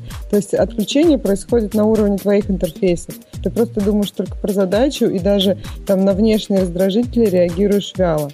Ну вот, я не знаю, мне кажется, всем программистам знакомо, когда у тебя что-то спрашивают, а ты в своих мыслях, и ты отвечаешь так, что всем понятно, что, что не с тобой разговаривают. Нет, ну, при этом, конечно, программист всех ненавидит, если его вдруг там начинают э, сильно отвлекать. Но, в общем, наверное, да, там задачка в том, чтобы отключаться, не испытывать потребности в этом, потому что просто отключением внешних интерфейсов – если задача неинтересная, ты себя ею заняться не заставишь. Да, э, у нас тут в чате, пока вы это обсуждали, произошел интересный разговор о том, э, что вообще нигде нет э, никакого GPRS, а все уже давно на 3G. Это, правда, говорит человек, который проживает в Германии сейчас. Угу. Ему, видимо, там видно, я, да. его, я его разочарую очень сильно, потому что GPRS, ну, если точнее Edge, а, присутствует вполне, ну, давайте скажу, в Германии, правда, не был никогда, но в аэропорту Амстердама он регулярно присутствует. Он регулярно присутствует в Америке, даже очень сильно. И, ну, тем более, что у них там какие-то свои частоты иногда для тайджи. А, где, где еще я его точно видел из развитой Европы? Ну, во Франции. Но я вам хочу сказать, что есть отдельная история про 3G в Москве, потому что здесь есть, эм, как бы это сказать, э, трехбуквенные фейлы и пятибуквенные фейлы. Э, а нет, семи, да? Ну, блин, мне, мне лень считать, если честно. Э, в общем, давайте говорить прямым текстом. Тут у нас есть просто отличный совершенно оператор МТС, с которым просто, ну, просто счастье. Потому что в тех местах, где горит буквочка 3G, трафика, трафика не идет вообще. Угу. И единственный способ это выключить поддержку 3G, и тогда все начинает нормально по эджу бегать. А, Слушай, а, почему? а кстати, же... у них же есть, кажется, модемы для LTE, да? Да, у них есть LTE-шные модемы, которые точно так же работают через йотовские базовые станции, э, и, в принципе, все хорошо. Это такая проблема больших городов, как вы, наверное, знаете. Э, в Беларуси, говорят, есть хороший 3G, и в Украине есть хороший 3G, и больше того, я вам скажу, выезжаешь из Москвы, и тоже, и даже у МТС все работает. Вот я с МТС на прошлой неделе была в Курске, и там отличный 3G, то есть да. который позволял нормально подкастить. Там было 7 мегабит э, на download и 3,5 на upload. Ну, то есть вот обычный 3G МТС стандартный. Это что? У нас есть такой интересный 3G, правда, CDMA, который позволяет 14 мегабит на download спокойно выжить. Ну, я выжимал 10. Слушайте, прекращайте звери, это самое, звереть. У меня тут... Слушай, Гриша, так... они знаешь еще что предлагают? Вот оператор угу. продает автомобильный комплект.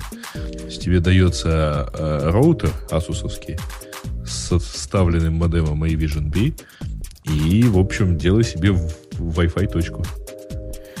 Это прекрасно. Э, я все пытаюсь нас вернуть как-то к нашей э, к грустной жизни. К нашей, к нашей грустной жизни. Я тут, э, знаете, мы как-то в одном из э, наших выпусков говорили про Lenovo X1 Carbon, что ли, такой ноутбучек такой. Э, я тут его попробовал на днях. Знаете, да, оказывается, что Lenovo теперь делают неплохие клоны MacBook Air. Ну, оно у них называется ультрабуки, но, по сути, это хороший клон MacBook Air в другом Оно дизайне. не только у них называется ультрабуки. Ну, оно у Intel называется ультрабуки, строго говоря. Э, в общем, этот самый новый X1 Carbon вполне себе ничего. Он называется ThinkPad X1 Carbon. На самом деле, я, конечно, ну, так, кривлю душой. Э, он просто вполне себе приличный ноутбук. Это я просто в какой-то момент задумался о том, что я хочу ноутбук с Linux. Там, правда, немножко странное разрешение экрана, но это, в общем, не очень важно. Короче, представьте себе, за 1200, по-моему, долларов можно теперь купить уже вполне неплохой клон, э, ну, давайте скажем, клон MacBook, MacBook Air на Windows. Который MacBook, который он и MacBook Air стоит, между прочим, 1000 долларов, да? Ну, тут есть одна тонкость. Конечно, э, в, тот самый X1, он 14 дюймов, он побольше немножко. А, что приятнее пожамкать? Все-таки MacBook Air или вот эту Lenovo? Ты знаешь, ну, сложно вот, сравнивать. Вот, вот я тебе скажу почему. Потому что э, этот самый X1 Carbon, он черный. У тебя нет возможности купить черный MacBook Air. А, и поэтому трудно как-то, да? Конечно. Сравнивать. Кроме того, э, он должен нравиться, в принципе, всем мальчикам, потому что он, у него есть, э, как он называется, тачпоинт, да? Стандартный такой еще с IBM ThinkPad. Да, он до сих, они до сих пор с тачпоинтом, они очень, очень, он очень клевый, он очень такой touchable. Э, он подожди, издав... это вот, вот та штука, от которой потом болит, долго болит указательный палец, да? То есть вот его ломить начинает первым. Мне кажется, у тебя с суставами что-то. Но, да, было, по крайней мере, с тех пор не пробовал. Да, да. Было, это, это, в общем, оно, конечно. Какой ужас. Ну, да, это действительно ужас. Там... Слушай, а когда его назовут вот как-нибудь там C-Point? Не знаю, G-Point, мне кажется. Нет, G-Point это, извини, внутри. А, ну, как-то, я не знаю уже, как Sony должны... Все, я пошла. Не-не, оставайся. Да, искать. Не трогай ничего, да, не, не трогай там себя, оставайся. Это я тут удачно пошутил, конечно, в начале, да. Да, а. Так вот, э, история с, с этим ноутбуком, она очень странная. Вот я не понимаю, что заставляет производителей делать, в общем-то, дорогое устройство. Ну, это правда дорогое устройство, там, там в нормальной конфигурации он стоит примерно полторы тысячи. Э, у которого совершенно чудовищный для этого э, ноутбука экран. То есть 14-дюймовый э, ноутбук, у которого... Вот я, я, сейчас, я сейчас даже не буду врать, я не, не вспомню, какое у него разрешение, но точки видно на глаз. Прямо реально видно крупные точки. Что заставляет производителей выпускать почти, ну не элитные, конечно, но очень хорошие ноутбуки, э, с чудовищным совершенно экраном. Ведь экран это же то, во что ты смотришь на ноутбуке всегда. Ну, скорее всего, они посчитали и поняли, что если они сделают еще и нормальный экран, это будет неприлично дорого. И это будет никак не сравнимо с Apple Air. А ну, они, безусловно, хотели, чтобы цена была примерно адекватной. Нашли на чем сэкономить на экране. Это, это, кстати, очень плохое. Вот можно простить очень многое. Можно простить тормозящий винт потому что, ну, вин же, понятно, там не флешка. Но там SSD все-таки, у меня, по крайней а, мере. Ну, там, можно простить... Э, ну, что еще можно простить? Можно простить там вес какой-то большой, да, можно простить э, малое количество памяти, но все-таки экран это то, что ты всегда видишь. Вот. Если ты там все замылено или наоборот пикселизовано, это не там, простите. Там, правда, очень странный экран. Вот он, правда, реально очень странный. Э, я поначалу надеялся, что он Full HD. Но оказалось, что нет. Он какой-то очень непонятный. Он 1600 на меньше, чем 1000. Как-то так. Для 14-дюймового монитора сейчас это, в общем, немного. Понимаете, да? Ну, да? При этом вторая проблема, она очень смешная. Я не знаю, как сейчас с восьмеркой в этом отношении. Я просто не, не, не успел ее там посмотреть. Но э, Windows 7, в смысле семерка, да, которая предыдущая, она совершенно не оптимизирована для таких разрешений. Там есть два, два режима. Либо все мелко, либо все крупно. Слишком. Вот серединка не дано, серединки не дано. А как? общем, Нельзя выставить серединку даже с черными полосками какими-нибудь? Нет, с интерлейсингом я жить не могу, прости, это а. перебор. Я, я настолько, не настолько плохо. Я, собственно, к чему все это начал-то? У нас, знаете, есть такая э, странная тема э, про тачевые лаптопы. Угу. Это то, вот у меня сейчас была возможность выбрать, э, выбрать какой ноутбук. И я не стал выбирать себе тачевый ноутбук. Я, ну как, я не знаю. Если бы я хотел тачевый, я, наверное, просто оставил бы себе, остался бы с iPad и клавиатурой. Меня бы это больше устроило. Вот я а... тоже думаю, что мне кажется, это планшет просто и, и отдельно клавиатура планшет просто и отдельно клавиатура. Ну, это не есть... очень удобно. Все-таки, вот представь себе, что ты лежишь, то есть девочкам-то вообще это как бы не очень удобно эта ситуация. А нам мужикам все проще. На живот положил, и все, понимаешь, да? Ну да. Ну, можно подушку какую-нибудь. Ну, хотя тоже я не представляю, как, как это, это как странно. На колени, может, наверное. А, ну, можно на колени, да, но вообще... Да, мне... девушкам не везет, я согласна. Да, ну, девушки разные бывают. Там, некоторым, с одной стороны, не везет, а с другой стороны, везет. В смысле, что у некоторых бывает минус первый размер, и тогда все в порядке. Простите, что я опять о своем. Так вот, кто вообще эти люди, которые выбирают э, ноутбуки с тачскрином? Ну, конкретно, вот смотрите, есть история с, про Surface, да? Э, в истории Surface сам, сама по себе неинтересна, потому что это история сейчас текущая про э, Windows RT, которая, ну, давайте скажем, неполноценная Windows, да? И mm-hmm. Surface, соответственно, который вот простой. Ну... Но ведь скоро должен выйти Surface Pro. Да. Но он, То есть наверное, полноценный интеловский, ну, точнее, x86. Да, но неполноценный планшет больше, потому что у него есть вентилятор, и он тяжелый. Но он не планшет. Он, как мне кажется, все-таки это э, тачевый лэптоп. Понимаешь? Угу. Ну да, но если честно, я не очень понимаю, зачем лэптопу быть тачем. Вот у меня сейчас есть передо мной ноутбук, и у меня вот, э, ну, только ради э, там какой-то игры есть желание в него потыкать. А вот если говорить об этом в работе, когда я тыкаю, у меня рука на весу, то есть ей неудобно, она устает. Э, ну, то есть какого-то удобства от того, что у тебя ноутбук, за которым ты работаешь с клавиатурой, и ты в него можешь жамкать, ну, нет этого удобства. То есть я не вижу вот форм-фактора для этого. Меня так радует, когда ты говоришь слово «жамкать». Я не знаю почему. Мне просто очень живо представляется этот процесс себе. А, я понимаю, зачем людям, некоторым людям кажется интересным использовать планшет с э, тачскрином. Не планшет, а в смысле ноутбук с тачскрином. Потому что Windows 8 сейчас очень активно себя пропагандирует, как «Вау, у нас все работает, вы можете прийти и потыкать пальцем в экран, вот в эти вот тайлы и все такое». И больше того я вам скажу, на самом деле без тачскрина с ним работать уже не так удобно. В смысле, я проверял. Э, с в смысле, да.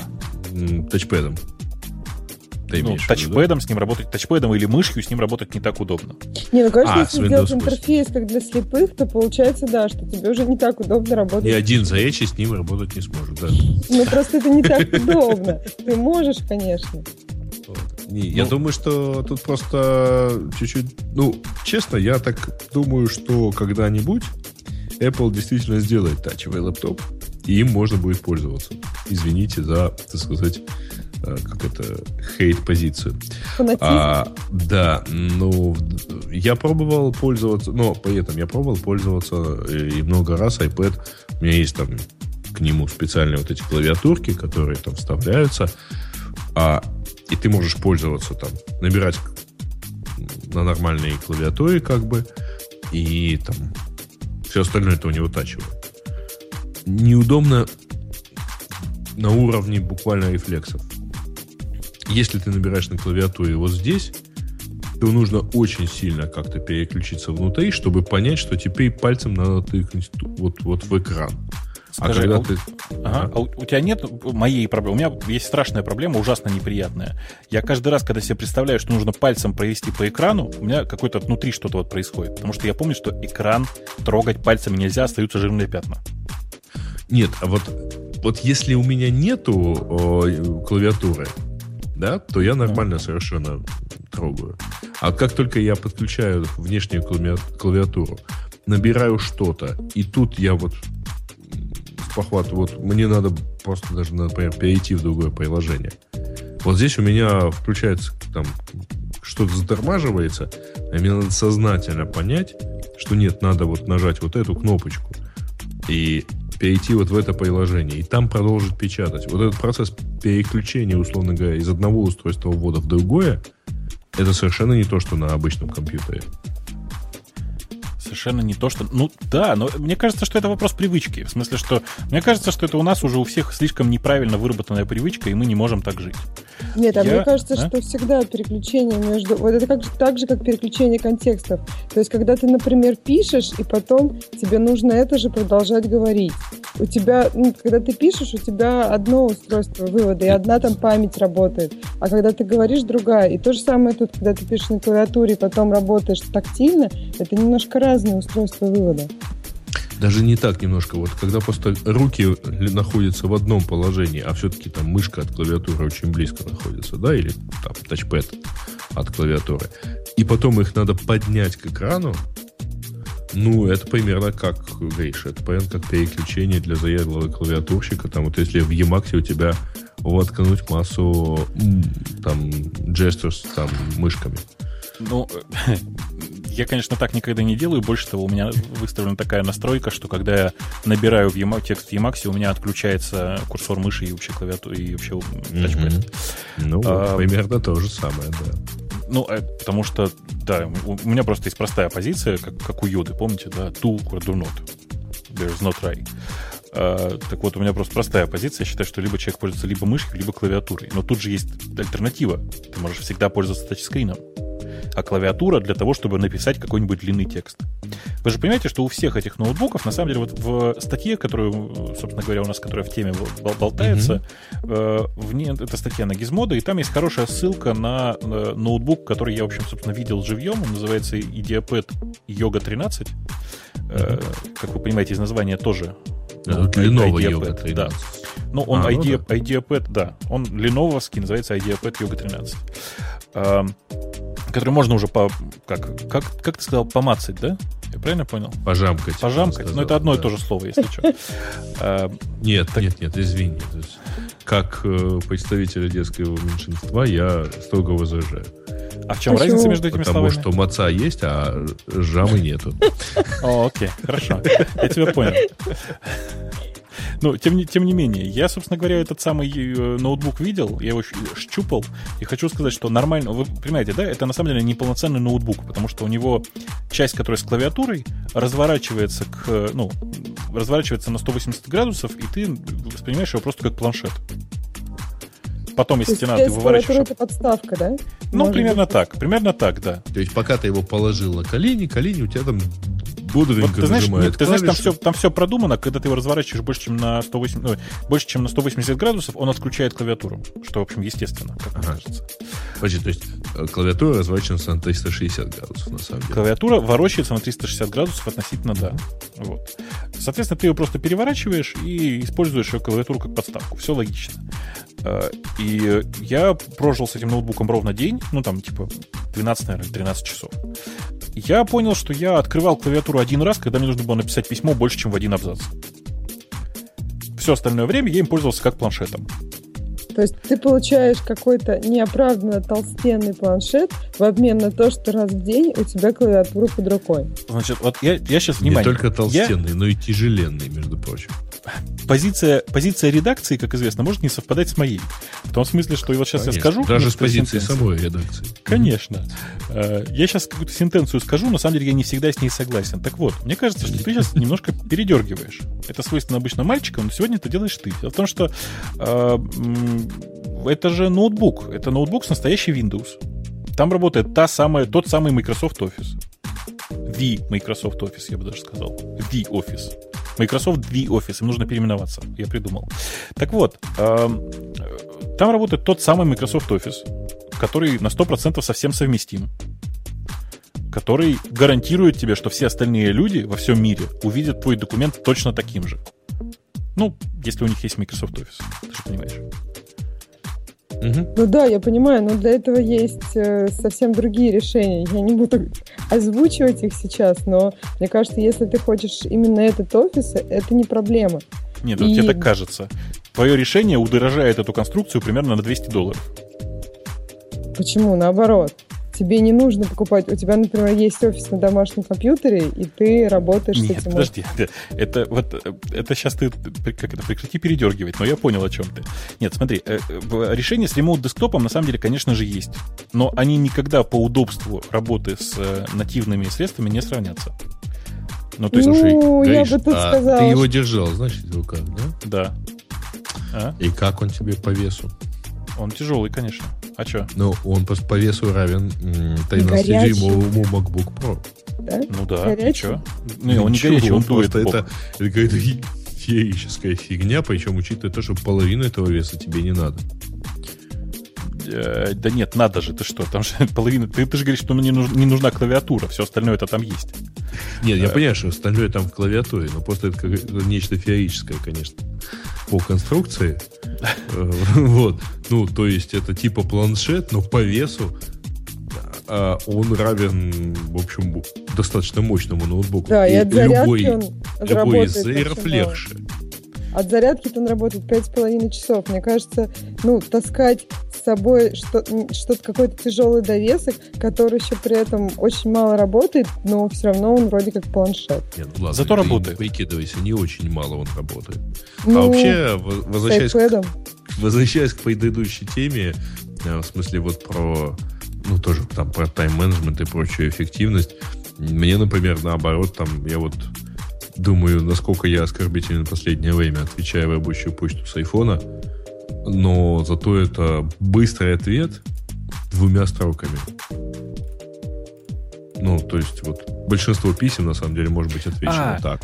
В смысле, что неудобство клавиатуры для тебя компенсирует, как это, э, это является подстегивающим фактором для того, чтобы отвечать За, коротко. Зато отвечаешь коротко, от, там, и если ты, ну, конечно, если ты не, не влезаешь в это дело, ну, не можешь вместиться в одну-две строчки, хотя на самом деле можно написать и довольно длинное письмо на iPhone. Ну вот если ты уже не влезаешь, ну ладно, отложи, потом ответишь с большого э, с ноутбука. Но вот если чувствуется, что хочется ответить быстро, и можно это сделать одной-двумя фразами, то прям понимаешь, что вот да, надо отвечать. Ну, ладно, допустим. Э, я э, честно хочу сказать, что я, я не вижу, правда, проблемы в этих самых новых планшетах. То, что тот вес, о котором ты говоришь, решается история про то, что Surface Pro в два раза легче. Э, и я, я сейчас, когда думаю, не купить ли мне виндовый ноутбук, там, для того, чтобы понимать, что происходит в Windows 8, я, например, честно сказать, вот я честно ни, ни про что, кроме Surface Pro, не думаю. Видишь, Но... на самом деле я тебе скажу, что у тебя получится в итоге. Ну? Я, чтобы понимать, что происходит в андроиде, в итоге сижу сейчас э, с тремя разряженными андроид-смартфонами, и все, и все равно у меня в обоих карманах по айфону, ну там, у меня две сим-карты, соответственно, у меня в общем, я все равно пользуюсь только айфоном. Я уже устал переключаться и, в частности, заезжать Android. Так надо было к андроиду там купить э, какой-нибудь доп. аккумулятор. У меня, например, знакомый с андроидом, он, у него андроид, когда он идет, подключен к ноутбуку, который в портфеле. И он у него Да-да-да. заряжается оттуда. На самом деле, на самом деле, самый первый Android был э, изобретен в Украине в 85 году. Вот. А, но когда его в очередной раз попытались заедить, вот, произошло то, что вы знаете в Чернобыле. Да-да, мы все догадываемся, на самом деле. Во все, все, я понимаю, что вообще во, во всем виноваты украинцы. Android. Да, во всем виноваты украинцы всегда. С андроидом. Я, да, я, я как-то, я вашу боль готов разделить, но по пунктам. На самом деле, э, для меня проблема питания давно уже не очень актуальна. Я уже давно привык к тому, что все, кроме макаси, живет на батарейке Конечно, мало. То, что для тебя проблема питания не актуальна, можно убедиться только взглянув Ладно, на тебя. уел. Ладно, Ладно уел. Да, меня тоже, на самом деле. Блин, слушай, а на Ксюшу не перевесить, да? Тяжело ведь. Как, как с вами девочками сложно? Вот пошутишь, а вдруг ты обидишься. Да. Но зачем мне такое перевешивать? У меня проблема питания еще остро стоит. Правильно, как ты кушай, иногда питаться надо. Замечательно в постсоветском мультике э, «Не знаю, когда Луне» говорил Пончик, режим питания нарушать, нарушать нельзя. нельзя. Кстати, я недавно это, пересматривал. Да, слушай, это, видимо, вот кто-то в андроиде это дело смотрел. Я, у меня было большое желание, вы помните, да, там компьютер, в смысле, компьютер в э, ракете назывался Знайка 1, Ага. И он так, так часто это повторял, что у меня четкое ощущение, что это Сири все-таки был. Да-да. Причем мужской голос Сири такой, знаете, очень строгий. Сири 1, я бы даже сказал. Прототип ранее. Да, Сири 0 тогда. Сири 0. Кстати, про Сири, там же есть у нас темочка, да? Она у нас есть? Да, она у нас есть про то, что про... говорят, что Siri будет в 10 э, в OS X 10.9. Да, да, говорят. На самом деле там есть еще несколько интересных слухов про все то же самое. Э, в 10.8, если вы обратили внимание, есть режим Dictation. Он работает так же, как Siri, в том смысле, что он тоже работает через сервера. Э, он работает э, на технологиях нюанса, так же, как и Siri. И в этом отношении, конечно, действительно был бы разумным шаг в 10.9, чтобы появился Siri. А зачем? А зачем? Знаешь, у меня есть э, предположение, но оно такое очень из конспиративной теории. Мне кажется, что Apple целенаправленно делает шаги для того, чтобы в версии, скажем, 10.15 э, iOS и OS X были одной операционной системой.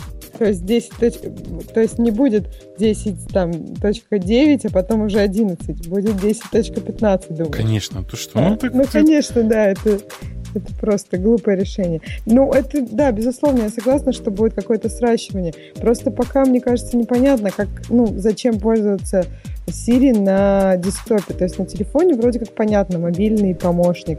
А вот на десктопе еще, насколько я помню... А, там... Spotlight. Что-то ну, искать? Ну, доп- типа, дополнить. Siri, найди мне Извини, я не, я не знаю, как у вас, я подозреваю, что у Гриши как же у меня. А, но у меня Spotlight это ланчер. Ну, у меня вместо него Альфреда, но в тех, в тех, в тех машинах, где не стоит э, Альфреда, я использую Spotlight, конечно. Ну, то есть это, это способ запустить программу. Если это будет также способ запустить программу с определенными параметрами, ну, почему бы и нет. Там, на самом деле, меня больше смущает, например, кстати, наоборот, на десктопе меня это смущать будет меньше. В телефоне все-таки гораздо больше вещей, хочется сказать, не на английском в, если это будет замена ну, дополнение к Spotlight, то запуск программы голосом, ну, почему нет? Слушай, а не быстрее это сделать мышкой? Нет, ну, не вот быстрее, я... потому что это вообще не делается мышкой. Это делается вызовом Spotlight и набором первых двух-трех там. А, ну если что-то набирать, символов. разговор, да. да, быстрее. А если ей при этом сказать там launch Firefox, ну ради бога, почему нет? Хорошая штука. Еще в 10.9 обещают MapKit и карты на десктопе. Это, кстати, было бы очень логично. Э, Причем э, я не верю в то, что там будет приложение отдельной карты, но mm-hmm. то, что в, в новый SDK легко может войти MapKit для разработчиков десктопных приложений, это, в это я поверю легко, потому что я, опять же, не знаю, обратили вы внимание или нет, но в 10.7 и в 10.8 есть очень много изменений, связанных с э, позиционированием. То есть почти все ноутбуки теперь по Wi-Fi могут себя позиционировать довольно точно. Но ведь это не так точно, как айфоны, которые используют не, не только Wi-Fi точки, но еще и, ну, как бы... А ты знаешь, это, это же ведь не очень важно, потому что она э, по Wi-Fi сейчас точность позиционирования вот по Москве, давай вот так говорить, по Москве погрешность позиционирования 10-15 метров. Это ведь уже достаточно точно, правда? Нет, так подождите, это везде. Если где-то поблизости есть Wi-Fi, можно смело сказать, что вы находитесь там на расстоянии 20 метров от, э, максимум 20 метров от э, известного положения Wi-Fi точки. Ну, ну да, просто, просто есть много мест, где не, не очень очевидные, э, там не, не, не очень много Wi-Fi точек. И тогда есть места, где просто нет, ну, вот проваливаешься. Если у тебя нет вообще никакого Wi-Fi, то, конечно, ноутбук тебя никак не определит. Ну да, никак. Ну, это так же, как у телефона. Если у тебя там нет симки, скажем, и да, то тебя никак не определяют. Ну да, да. Ну да. А если у вас нету тети, да. Ты тоже видел эти плакатики в офисе, да? Да. А, так вот, э, появление э, Siri на десктопе, мне кажется, гораздо более логичным, чем Siri в телефоне. Я сейчас вам пожалуюсь, а вы, вот, пожалуйста, разделите мою боль, но по пунктам. Uh-huh. Дело вот в чем. Дело в том, что я, когда пользуюсь ноутбуком, я преимущественно в комнате один. И это нормально разговаривать с компьютером, когда ты один. Так, внимание, запишем. Это нормально разговаривать с компьютером. По-моему, ну... нет. Тем более, ну, вот по поводу один на работе обычно, ну, часто open space, и люди сидят не в одиночку. И когда они начинают разговаривать сами с собой, э, без не по телефону, это, мне кажется, может выглядеть Я тебе скажу странно. честно, что они в любом случае разговаривают по телефону. Ну, разговаривают с компьютером. Это, в смысле, слушай, когда а, слушай, шайтан машины не работает? Будет, а это же будет шикарно это, воплощение старого анекдота, да?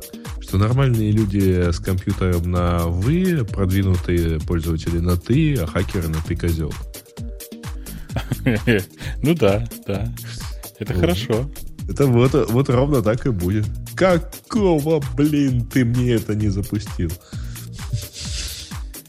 Да. Да. Что, мы, мы, собственно говоря, на самом деле близки к завершению нашего увлекательного эфира.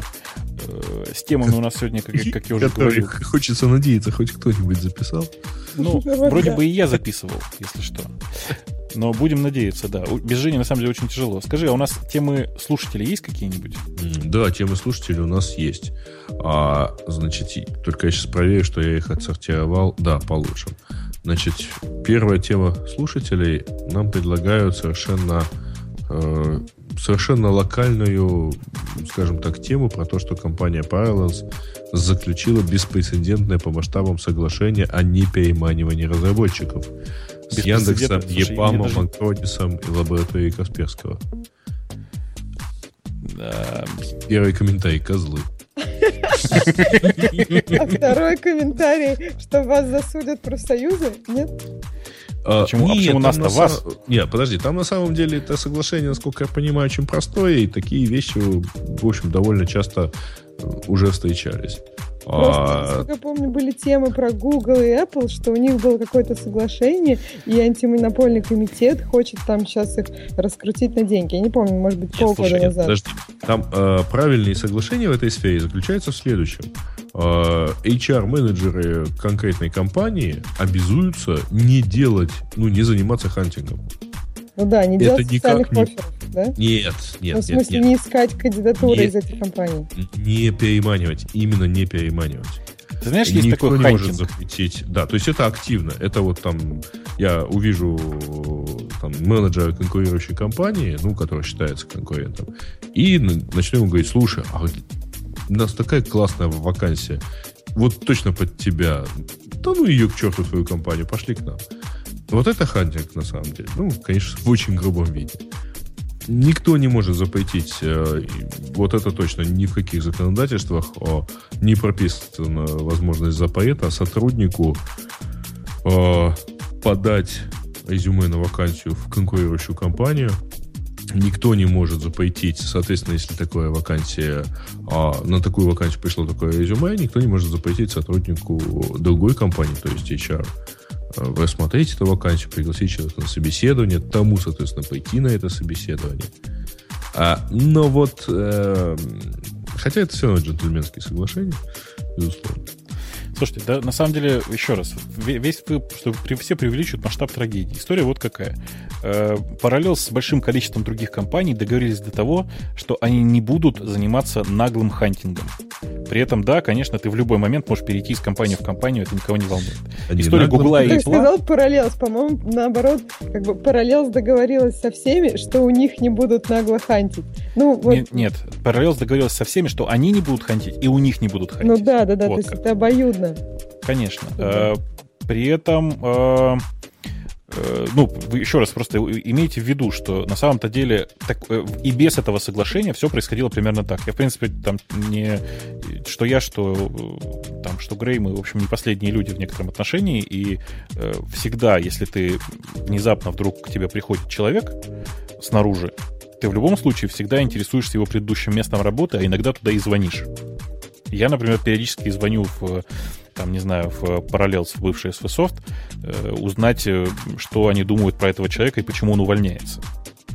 И вообще это довольно неприятная ситуация, когда человек к тебе приходит, как бы вроде собеседуется и говорит, что готов выйти на работу через две недели, а тут выясняется, что параллелза никто про это и знать не знает, что он увольняется. Э, это я просто, простите, на людей жалуюсь. Нет, ну тут бывают вот. другие немножко ситуации.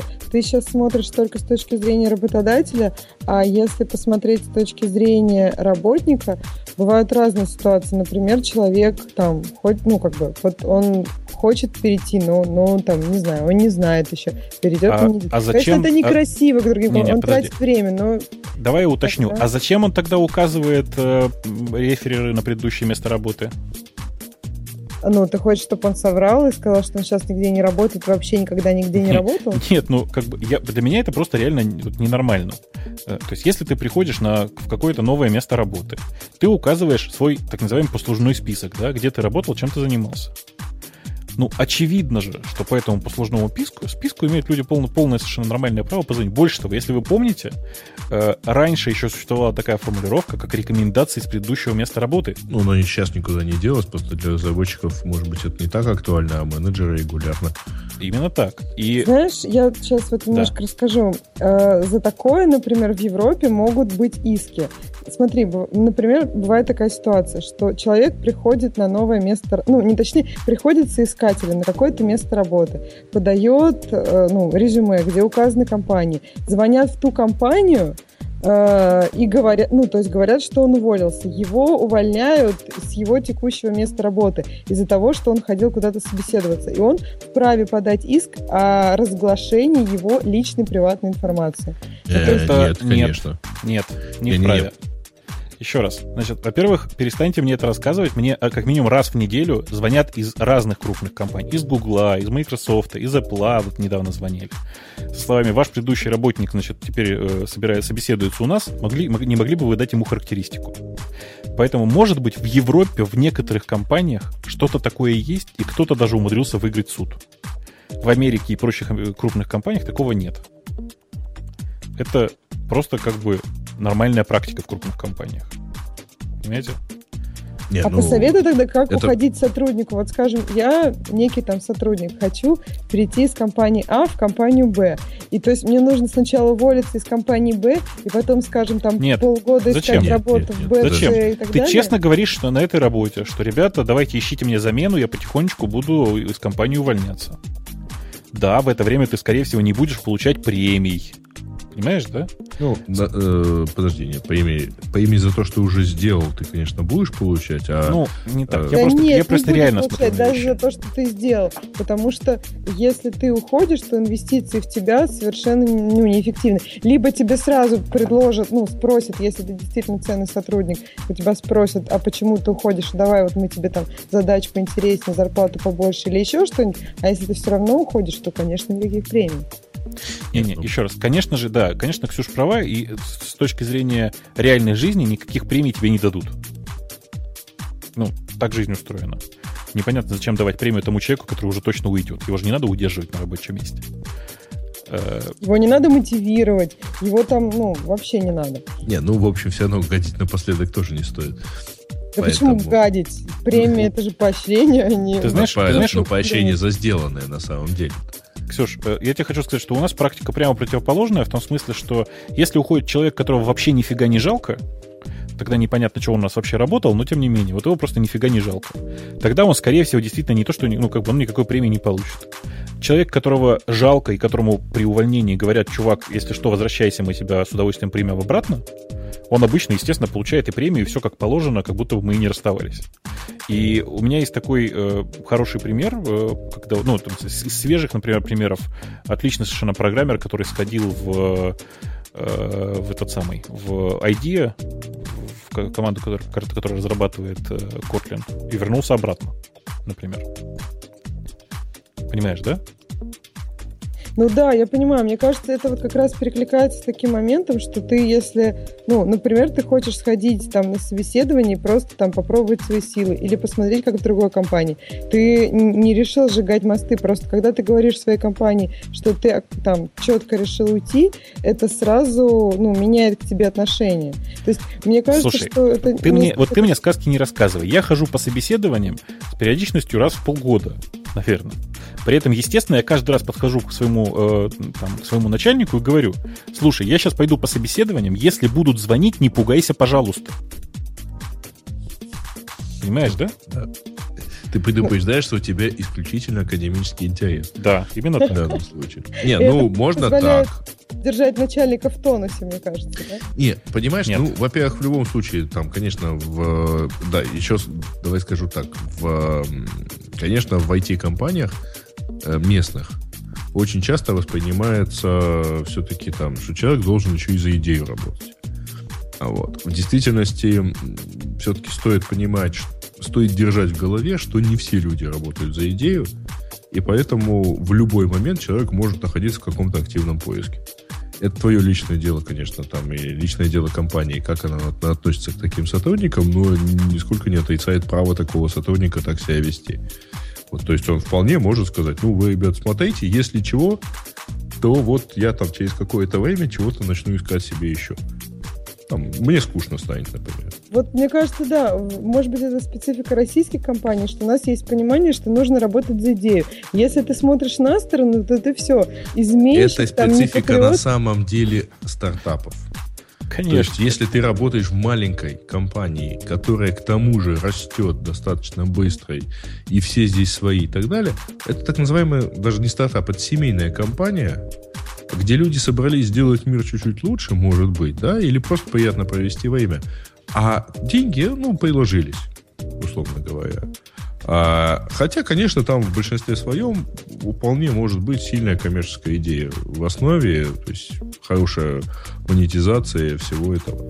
Да, тогда, ну тогда, кстати говоря, есть очень большая проблема. В тот момент, когда компания начнет расти и начнут появляться люди немножко не семейные, а возникнут а, ощущения, ну как бы так сказать, ну, собственно, через, этого, через это проходят все выросшие стартапы. Но вот ощущение, как там от зятя или тещи в семье. Ну, я вот с этим не согласна. Мне кажется, просто есть э, разные типы там начальников. То есть есть начальники, которые действительно там как за рост каждого своего сотрудника. Есть начальники, которые просто вот у них есть дело, и им, в общем, сотрудники, ну, просто как инструмент. Это, ну, часто вот э, это как бы жизнь. Не-не-не, ты не поняла. Значит, э, в жизни любого стартапа, если он относительно успешно начинает расти, особенно если он начинает расти на десятки процентов в год, а неизбежно возникает такой момент, когда за последний там какой-то обозримый период времени в компанию пришло больше людей, чем в ней работают, чем в ней работали с самого начала. Эти, э, вот если при этом эта компания, ну, классическая и думает про то, как бы сделать дело, то эти, те вторые люди пришли за деньгами, а эти еще работают за идею.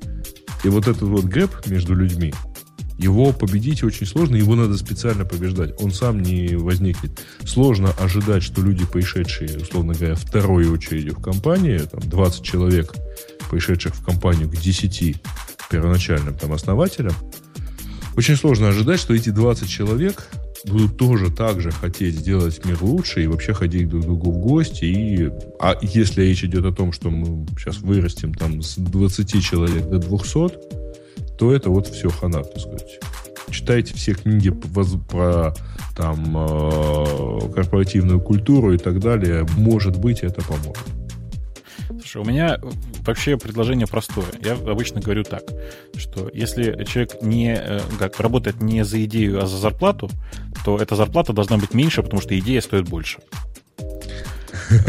Все банально совершенно. Да-да-да, главное знать, насколько частей идут яблоки. Конечно, да. И в результате, на самом, на самом, это на самом деле так, правда, серьезно. Э, при этом идея — это не обязательно сделать мир лучше. Иногда идея заключается в том, что человека реально прет на его, до его рабочем месте заниматься его конкретными алгоритмами. То есть не обязательно должна быть идея соответствовать идеалу компании. Или там, короче, не обязательно строиться по утрам и петь корпоративный гимн. Спасибо боже. Я скорее о том, что человека должно переть на его рабочем месте. Вот так, чтобы он сам хотел оставаться на работе, сам так, чтобы он... Знаешь, это как половина индексоидов в субботу приходит на работу. Причем они каждый раз обламываются. Вопрос почему? Потому что они каждый раз они хотят... надеются работать, поработать в одиночке. Конечно, они надеются прийти и в одиночку поработать. Ага, сейчас. Знаете, у нас сколько таких? Да, иногда в субботу бывает так людно, что даже думаешь, ну, ну как Не, на самом деле есть способ, поработать в Яндексе в одиночестве, это пойти на работу в 9 утра. Да, я только хотел сказать. В 6 утра, я думаю.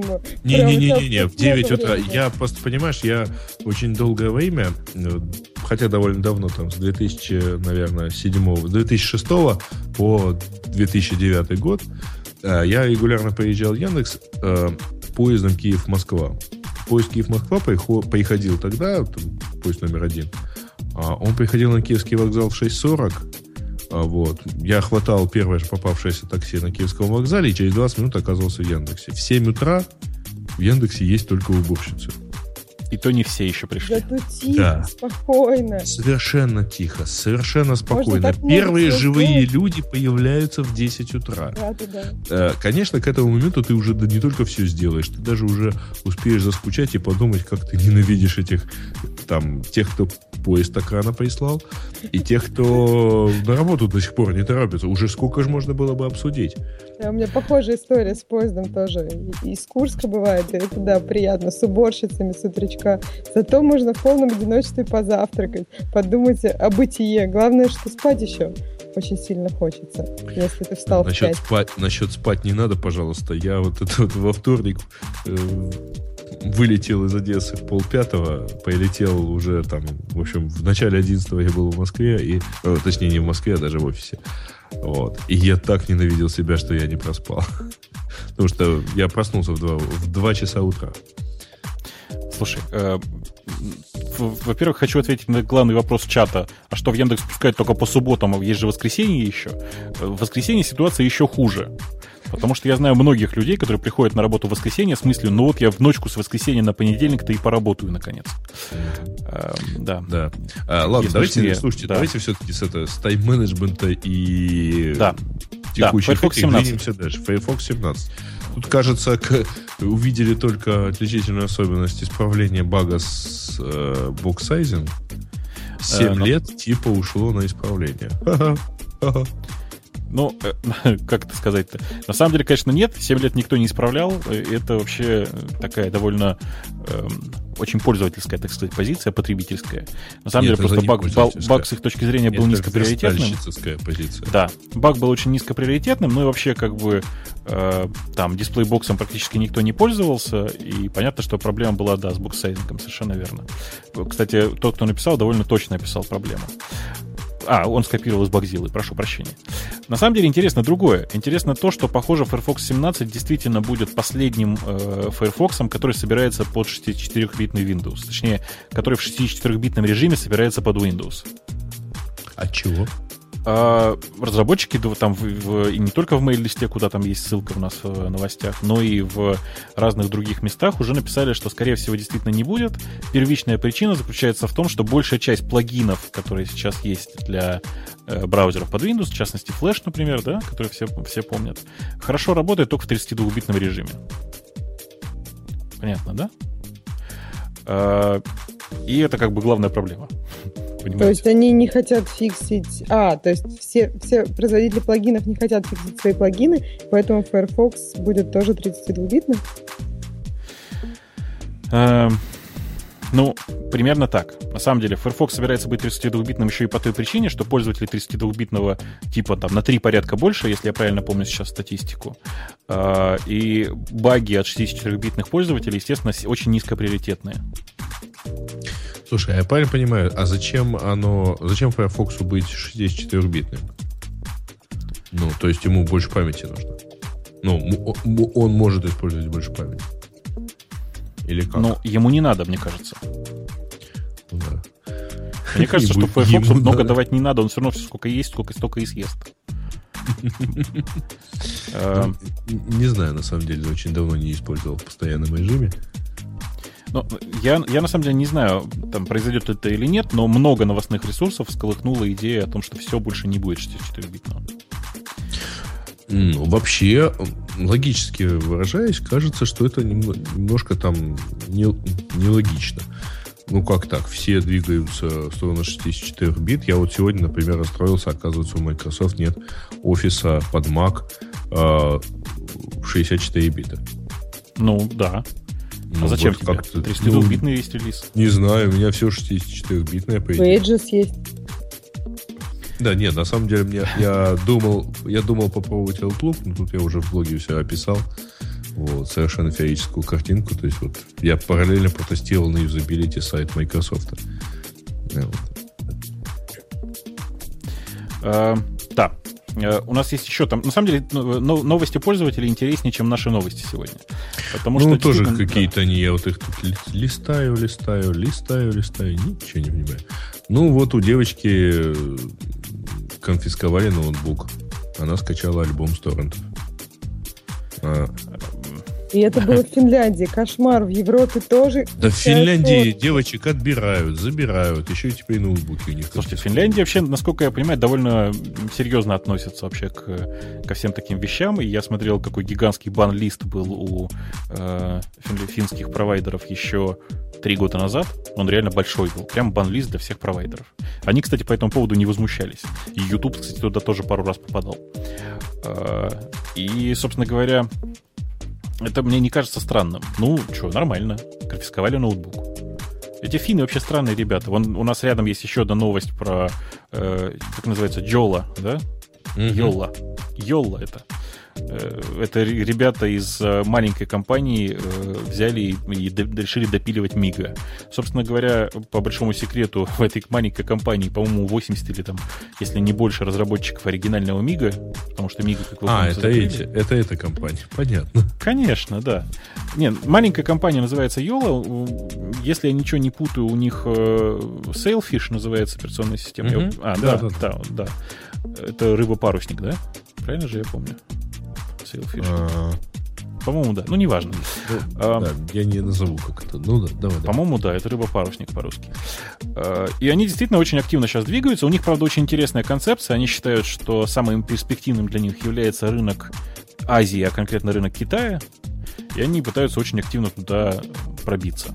Это очень интересно. Они сегодня или вчера, или вчера, по-моему, да, представили, э, собственно говоря, вот первый релиз этой телефонной операционки. Э, это просто Мига с э, некоторыми улучшениями. Давайте скажем, это смесь Мига и Windows Phone 8, в смысле, по внешнему виду. В общем, интересно. Правда интересно. Но ничего про это сказать не могу, я еще пока не щупал. Не щупал. И непонятно, на чем щупать, потому что они, с одной стороны, заявляют, что они очень телефонные, в смысле, что они будут на телефонах все. Не, не на компьютерах, не на планшетах, а только для телефонов. А с другой стороны, референсного девайса я так и не увидел. Ну, они наш, не нашлись бы правильных китайцев, которые сделают девайс. Я думаю, что нашли уже. Иначе бы они так громко про это не заявляли. А, что Вообще же компания довольно... не расскажет? Ну, потому что, наверное, потому что. А может, мы не прочитали, может, они и рассказали. А, а, что тут у нас хорошая еще? статья еще вот по Microsoft терпит неудачу. Ну, я даже не это знаю, что? будем топтаться или нет. Ну, тут большая переводная статья на Хабре, а, которая а, я читал то, оригинал, что... да. Ну да. Ну, нам, нам-то ссылочку дали такую. Про то, что, в общем, Windows 8 кажется не того. И, в общем, если подводить итоги последних многих лет, то как-то кажется, Windows вообще теряет это. В общем, Microsoft потихонечку того. Вся.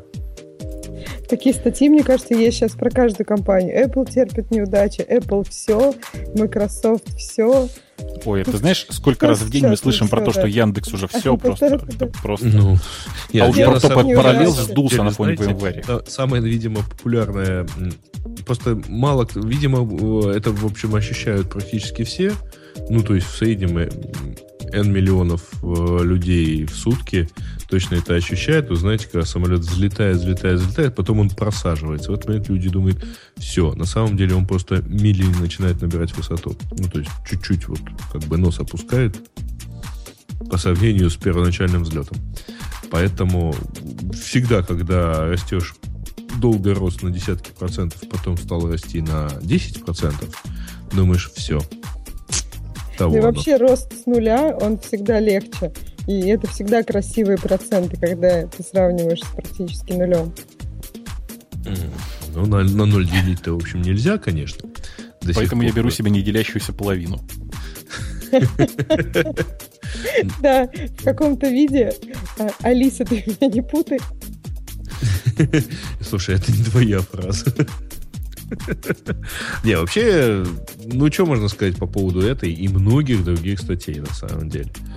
А, да, конечно, Windows 8 э, это далеко не та монопольная Windows XP десятилетней давности. Вот. Э, потому что все-таки есть там и Windows Phone 8, это совсем ну, в общем, сейчас не про одну, наверное, операционную систему мобильную. Нельзя сказать, что это там Windows Mobile десятилетней давности. А Windows так, CE, если десятилетний. Э, ну, да, неважно, да. Ну, хочу, там, что там было, 5? Э, CE это CE. 4, да? CE, да. Ну, неважно, да. Ну, в общем, ну, то есть, да, вот много все поменялось. Э, мир становится интереснее. Но при этом, в общем, кажется, все-таки я видел живых людей, покупавших там Surface. Я не проплющивал, конечно. И не к тому, что я просто знаю, что он не для себя покупал. Вот. Э, и я, в общем, думаю, что да, люди вполне... Я вокруг себя массу людей вижу, пользующихся Windows. Вот. И даже сознательно ее покупающих. по всяким разным причинам. Так что кажется, что Microsoft еще долго ничего не угрожает. И вообще, глядя на Яху, которая очень долго живет, казалось бы, хотя давным-давно про нее уже говоришь, ей пора помереть. Дай бог всем так позагнивать. Я посмотрел на ее да, да, да, между прочим, с сотнями миллионов долларов прибыли в, в квартал. Да, Совершенно, совершенно бешеные там деньги, в общем. Э, давайте потихоньку закругляться. Я что-то тут внезапно загрустил, э, обнаружил э, в почте у себя, знаете, у меня традиция такая, когда другие в радиоте разговаривают, я в это время почту читаю к вопросу многозадачности. Обнаружил у себя в почте письмо о том, что находится при смерти Марк Криспин. Это во, многом отнош... во многих отношениях совершенно выдающийся человек. Большая часть интернета ему может сказать спасибо за текущую спецификацию протокола IMAP. Он не автор протокола как такового, но во многом, на самом деле, оказал на него влияние. Ему сейчас не очень хорошо, и э, если вы вдруг хотите его поддержать, простите за такую грустную концовку, есть хороший адрес э, imap5, в смысле, ну, imap5 собачка ietf.org. IETF — это Internet Engineering Task Force. Это такая как это сказать, организация, которая пыталась организовать работу вокруг RFC. Но, тем не менее, imap5 собака itf.org, можно написать ему там какие-нибудь благодарственные письма, рассказать, какой он молодец. К сожалению, Еще он... раз скажи, пожалуйста. I, I... IMAP, IMAP 5 собачка ietf.org. А, пардон, это почтовый адрес. Yes. Да. Я думал, это что это сайт. Нет, это почтовый адрес, можно зайти, отправить ему письмо, ему говорят, что распечатают, обязательно жена ему передаст. Вот. Он, к сожалению, в кровати и не читает сейчас интернета совсем. Как-то примерно так. К сожалению, стадия терминальная, и там уже ничего сделать нельзя. Ну, э, давайте как-то, чтобы не так вообще грустно людям было, э, у меня есть э, небольшой сюрприз, он действительно такой не очень большой. Дело в том, что тут случился забавный инцидент, я не знаю, знаете вы или нет. У нас получилось очень забавно. Произошла какая-то небольшая накладочка в маленькой компании. Как она называется? Все пытаюсь вспомнить. Как называется компания, которая производит Арфо? Кого? Я как раз про Орфа вспомнила. Это Арфо или Орфа? да, информатика она называется. Информатика ЛТД. Эм, собственно говоря, ребята из Орфа выделили для радио Ти аж 5 серийников на свою программу. Э, для тех, кто находится под маком, это Арфо для мака, уточняю конкретно. Я думаю, что э, там еще два серийника уйдут кому-нибудь из ведущих, кому надо, а три серийника мы честно раздадим, но, наверное, все-таки уже в следующем выпуске. Э, давайте, я не знаю, ну, давайте предположим так, готовьте к следующему выпуску, те, кто слушает нас онлайн, конечно, лучшее объяснение, почему именно вам нужен Орфо. Орфо — это лучшая программа для э, проверки орфографии и пунктуации. Лучшая она реально, в смысле, она вот буквально дословно, она лучше, чем то, что есть в Microsoft Word. Потому что в Microsoft Word просто старая версия Arfo. Вот. Как-то так. Подожди, в Microsoft Word все-таки... Ну, вообще, когда-то сильно давно там было это... Какой? Э, там была медиалинговская, то есть ашмановская. Так это одни и те же корни. А, в общем, мы теряем корни, это называется. Э, как-то примерно так. В общем, за лучшее объяснение легко три лучших самых э, чувака получат э, версию Орфа для Мака. Уточняю, именно для Мака, имейте в виду. Как-то так. Давайте на этом расходиться, в смысле, давайте на этом прощаться. Всем хочется напомнить, что с нами было уже, как я не знаю, наверное, последние 20 выпусков, да? 20 выпусков уже с нами, Ксюш? Я не считаю, мне кажется, меньше. Ну, меньше? либо время с вами летит незаметно. С нами. Ну хорошо, ладно. Пусть время с нами летит незаметно, ты, ты уже просто. Нет, ты молодая, ты не можешь быть с нами 20 выпусков. Будем считать, что много выпусков. Ну, Грейд с нами вообще уже черт сколько. Столько не живут. Не говори. Я вообще каждый раз думаю, столько не живут. Э, я тоже с вами был. Э, Умпутуна сегодня, как вы, наверное, успели заметить, не было. Я надеюсь, что э, офлайновый выпуск для тех, кто слушает нас не в прямом эфире, тоже получится. Фу-фу-фу, постучал по дереву. Всем пока и услышимся на следующей неделе. Да, и всем здоровья. Пока. Пока.